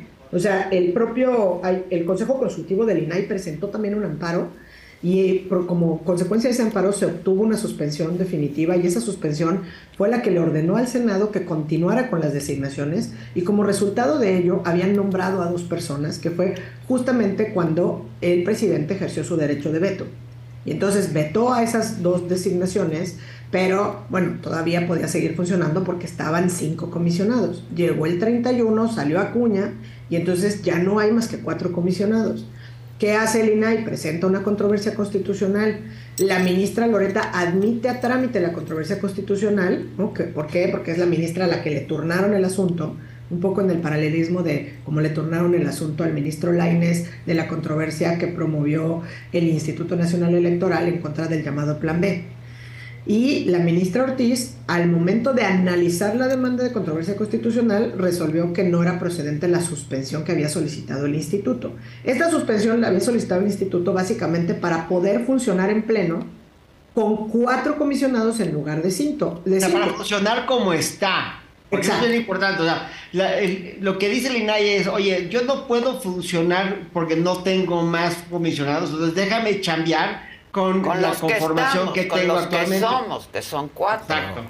Sí, Y, y lo que le pedía, digamos, a través de su demanda, que, que- que justamente es lo que señala Ilan, es que hiciera una especie de, bueno, una tutela anticipada, pero una interpretación conforme de lo que establece la ley, porque, porque eh, dicho por el Consejo, digamos, por los comisionados que promovieron la, la, controversia, lo que dicen es, oye, el artículo 33 dice que necesitamos cinco, cinco comisionados para funcionar en pleno, pero está redactado, digamos, pensando en que está debidamente integrado el instituto. Y no que por capricho de que las autoridades que tienen que hacer las designaciones y los nombramientos, que no lo han hecho, pues no, está, no se ha cumplido. ¿Qué sigue en términos jurídicos? Pues bueno, ya el Instituto Nacional de Acceso a la Información va a promover un recurso de reclamación, se turnará otro ministro y se resolverá en la sala. Eso tiene su tiempo. En los amparos están también empantanados porque si bien había una suspensión para el Consejo Consultivo para que se hicieran los nombramientos, una de aquellas personas que había sido designada eh, era eh, la comisionada Nayadira, que también trabaja, digamos, en el, en el INAI, y ella también promovió un amparo, ¿no? Y entonces está un poco empantanado, digamos, en términos jurídicos. Por eso, insisto, creo que también, así como acudimos a las calles, hicimos manifestaciones y postulados para defender al Instituto Nacional Electoral, creo que es momento de defender nuestra transparencia, nuestra democracia, a través de la defensa de otro órgano constitucional autónomo igualmente relevante para la vida democrática de este país, como lo es el INE. Pues y, y, nada más un comentario adicional. La, la corrupción pues no se va a erradicar en ningún país por completo. O sea, la corrupción es un fenómeno que se da en todo el mundo. Pero en México la corrupción es endémica. Es decir, la corrupción es la regla, no es la excepción. En un país como el nuestro, la transparencia, un instituto como el INAI, es fundamental para el funcionamiento del país. No porque vas a erradicar por completo la corrupción, sino porque tienes una herramienta para poder vigilar, tener ciertos datos públicos a la mano. Si no tienes esos datos públicos a la mano, vas a perder por completo la capacidad de hacerte de cierta información que se puede dar para cualquier tipo de investigación que se tenga que realizar en el futuro. Entonces, sí creo que esto, que lo que nos estamos peleando una vez más es, el, es la alma de nuestra democracia. Aquí está en juego la esencia de los mecanismos que tenemos para proteger a nuestro país de nosotros mismos. Y por eso creo que este momento no es un momento más, sino lo que estamos discutiendo realmente es existencial. Sin duda, sin duda. Oye, Claudia o Ilan, ¿y no hay alguna manera en la que se pueda, no sé si la palabra, obligar a los senadores a que se vote? Pues es que es lo que están haciendo, o sea, se han hecho valer todos los instrumentos, digamos, a disposición. O sea, eh, el Consejo Consultivo del INAI promovió una demanda de amparo eh, justo para que se haga lo que se puede hacer, ¿no? Digamos que ya tienes, desígnalos. Y por eso creo que también es muy bueno ponerlo todo sobre la mesa, ¿no? Porque son igualmente responsables. O sea, ¿por qué llegamos a estar en este impasse eh, sí, se sumó el derecho al veto del presidente, que lo tiene. Pero, pero se tardaron en, Porque se tardaron un año, ¿no? en hacer lo que tienen que hacer. Y no es el único caso, ¿eh? Acuérdense que la semana pasada varios diarios de circulación nacional sacaron los nombramientos que están pendientes al día de hoy y hay 80 nombramientos pendientes. Estamos igual en términos de el Instituto de de Telecomunicaciones. O sea, hay una serie, hay magistrados que no están nombrados. O sea, las funciones que tiene que hacer el Senado en términos de nombramientos dejan mucho que desear. Pues ¿Qué se puede hacer? Tienen la, chamba atrasada. Pues sí, hay que exigirle. Pero hay chamba que es urgente, digo, este, unas son importantes, las otras son urgentes y estas son urgentes, ¿no? Que Monreal pidió un periodo extraordinario de, sesiones que para sacar la chamba acumulada, pero pues esto... Sí, oye, la chamba acumulada o la ley minera. o sea, exacto, no exacto. O sea, los nombramientos no los han hecho por la por la carga de chamba, no los han hecho porque no se han puesto de acuerdo, ¿no? Porque no se han puesto de acuerdo. Ese es el problema. El, problema más grande que tenemos con la clase política, y, y lo digo en general, que a lo urgente y lo importante se minimiza y lo que es pequeño se engrandece. Y se tiene que decir, esto es lo más importante y eso solamente se puede hacer a través de la ciudadanía. Y Por eso la prensa es tan importante. Sí, sí, sí. Hablando de, hablando de este, seguridad, eh, me informa el diputado Javier López Casarín, este, que el día de hoy ya se publica en la Gaceta Parlamentaria la iniciativa de ley federal de ciberseguridad, que me parece que es muy importante. Son 92 artículos, no, no, no, no sabemos realmente cuáles sean y en qué consiste. Este, pero bueno, finalmente se pusieron de acuerdo ahí sí y se publica ya esta, en la Gaceta esta ley federal de ciberseguridad, que no es asunto menor tampoco, ¿eh? No, sin duda es algo muy importante, Muy que, se hayan, se hayan puesto de acuerdo y que finalmente se legisle algo. ¿no? Pues sí. Les mando un abrazo desde aquí, muchas gracias. Un abrazote. Bye, bye. Nos vemos aquí el próximo martes, ¿no? Así es. Ya. Ya, el puente acaba el lunes, o sea que nos vemos el, martes. martes. No pueden decir que no. Martes 2 de mayo. Ya están, ya están. Gracias, buena semana. Y gracias a todos ustedes, como siempre, por su atención y compañía. Los espero esta noche en punto de las 7 con este programa Saga Live que yo disfruté muchísimo. Me encanta el asesino, un hombre súper talentoso, ¿no? La verdad.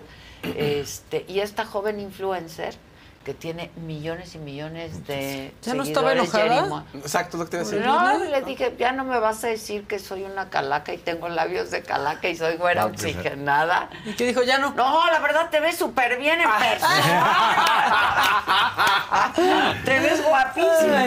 Ah, chinga.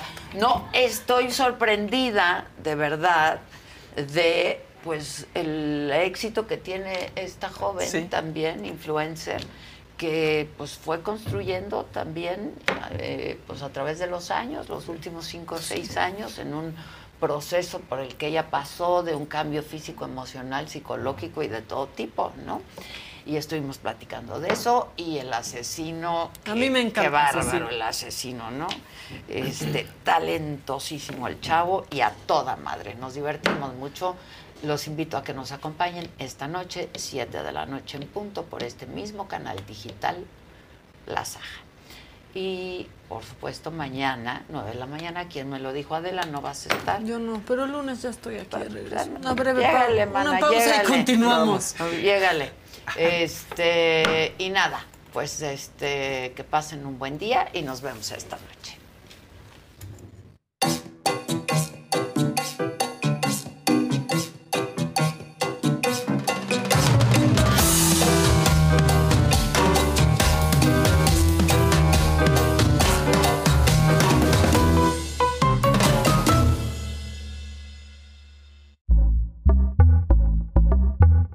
Pitaya.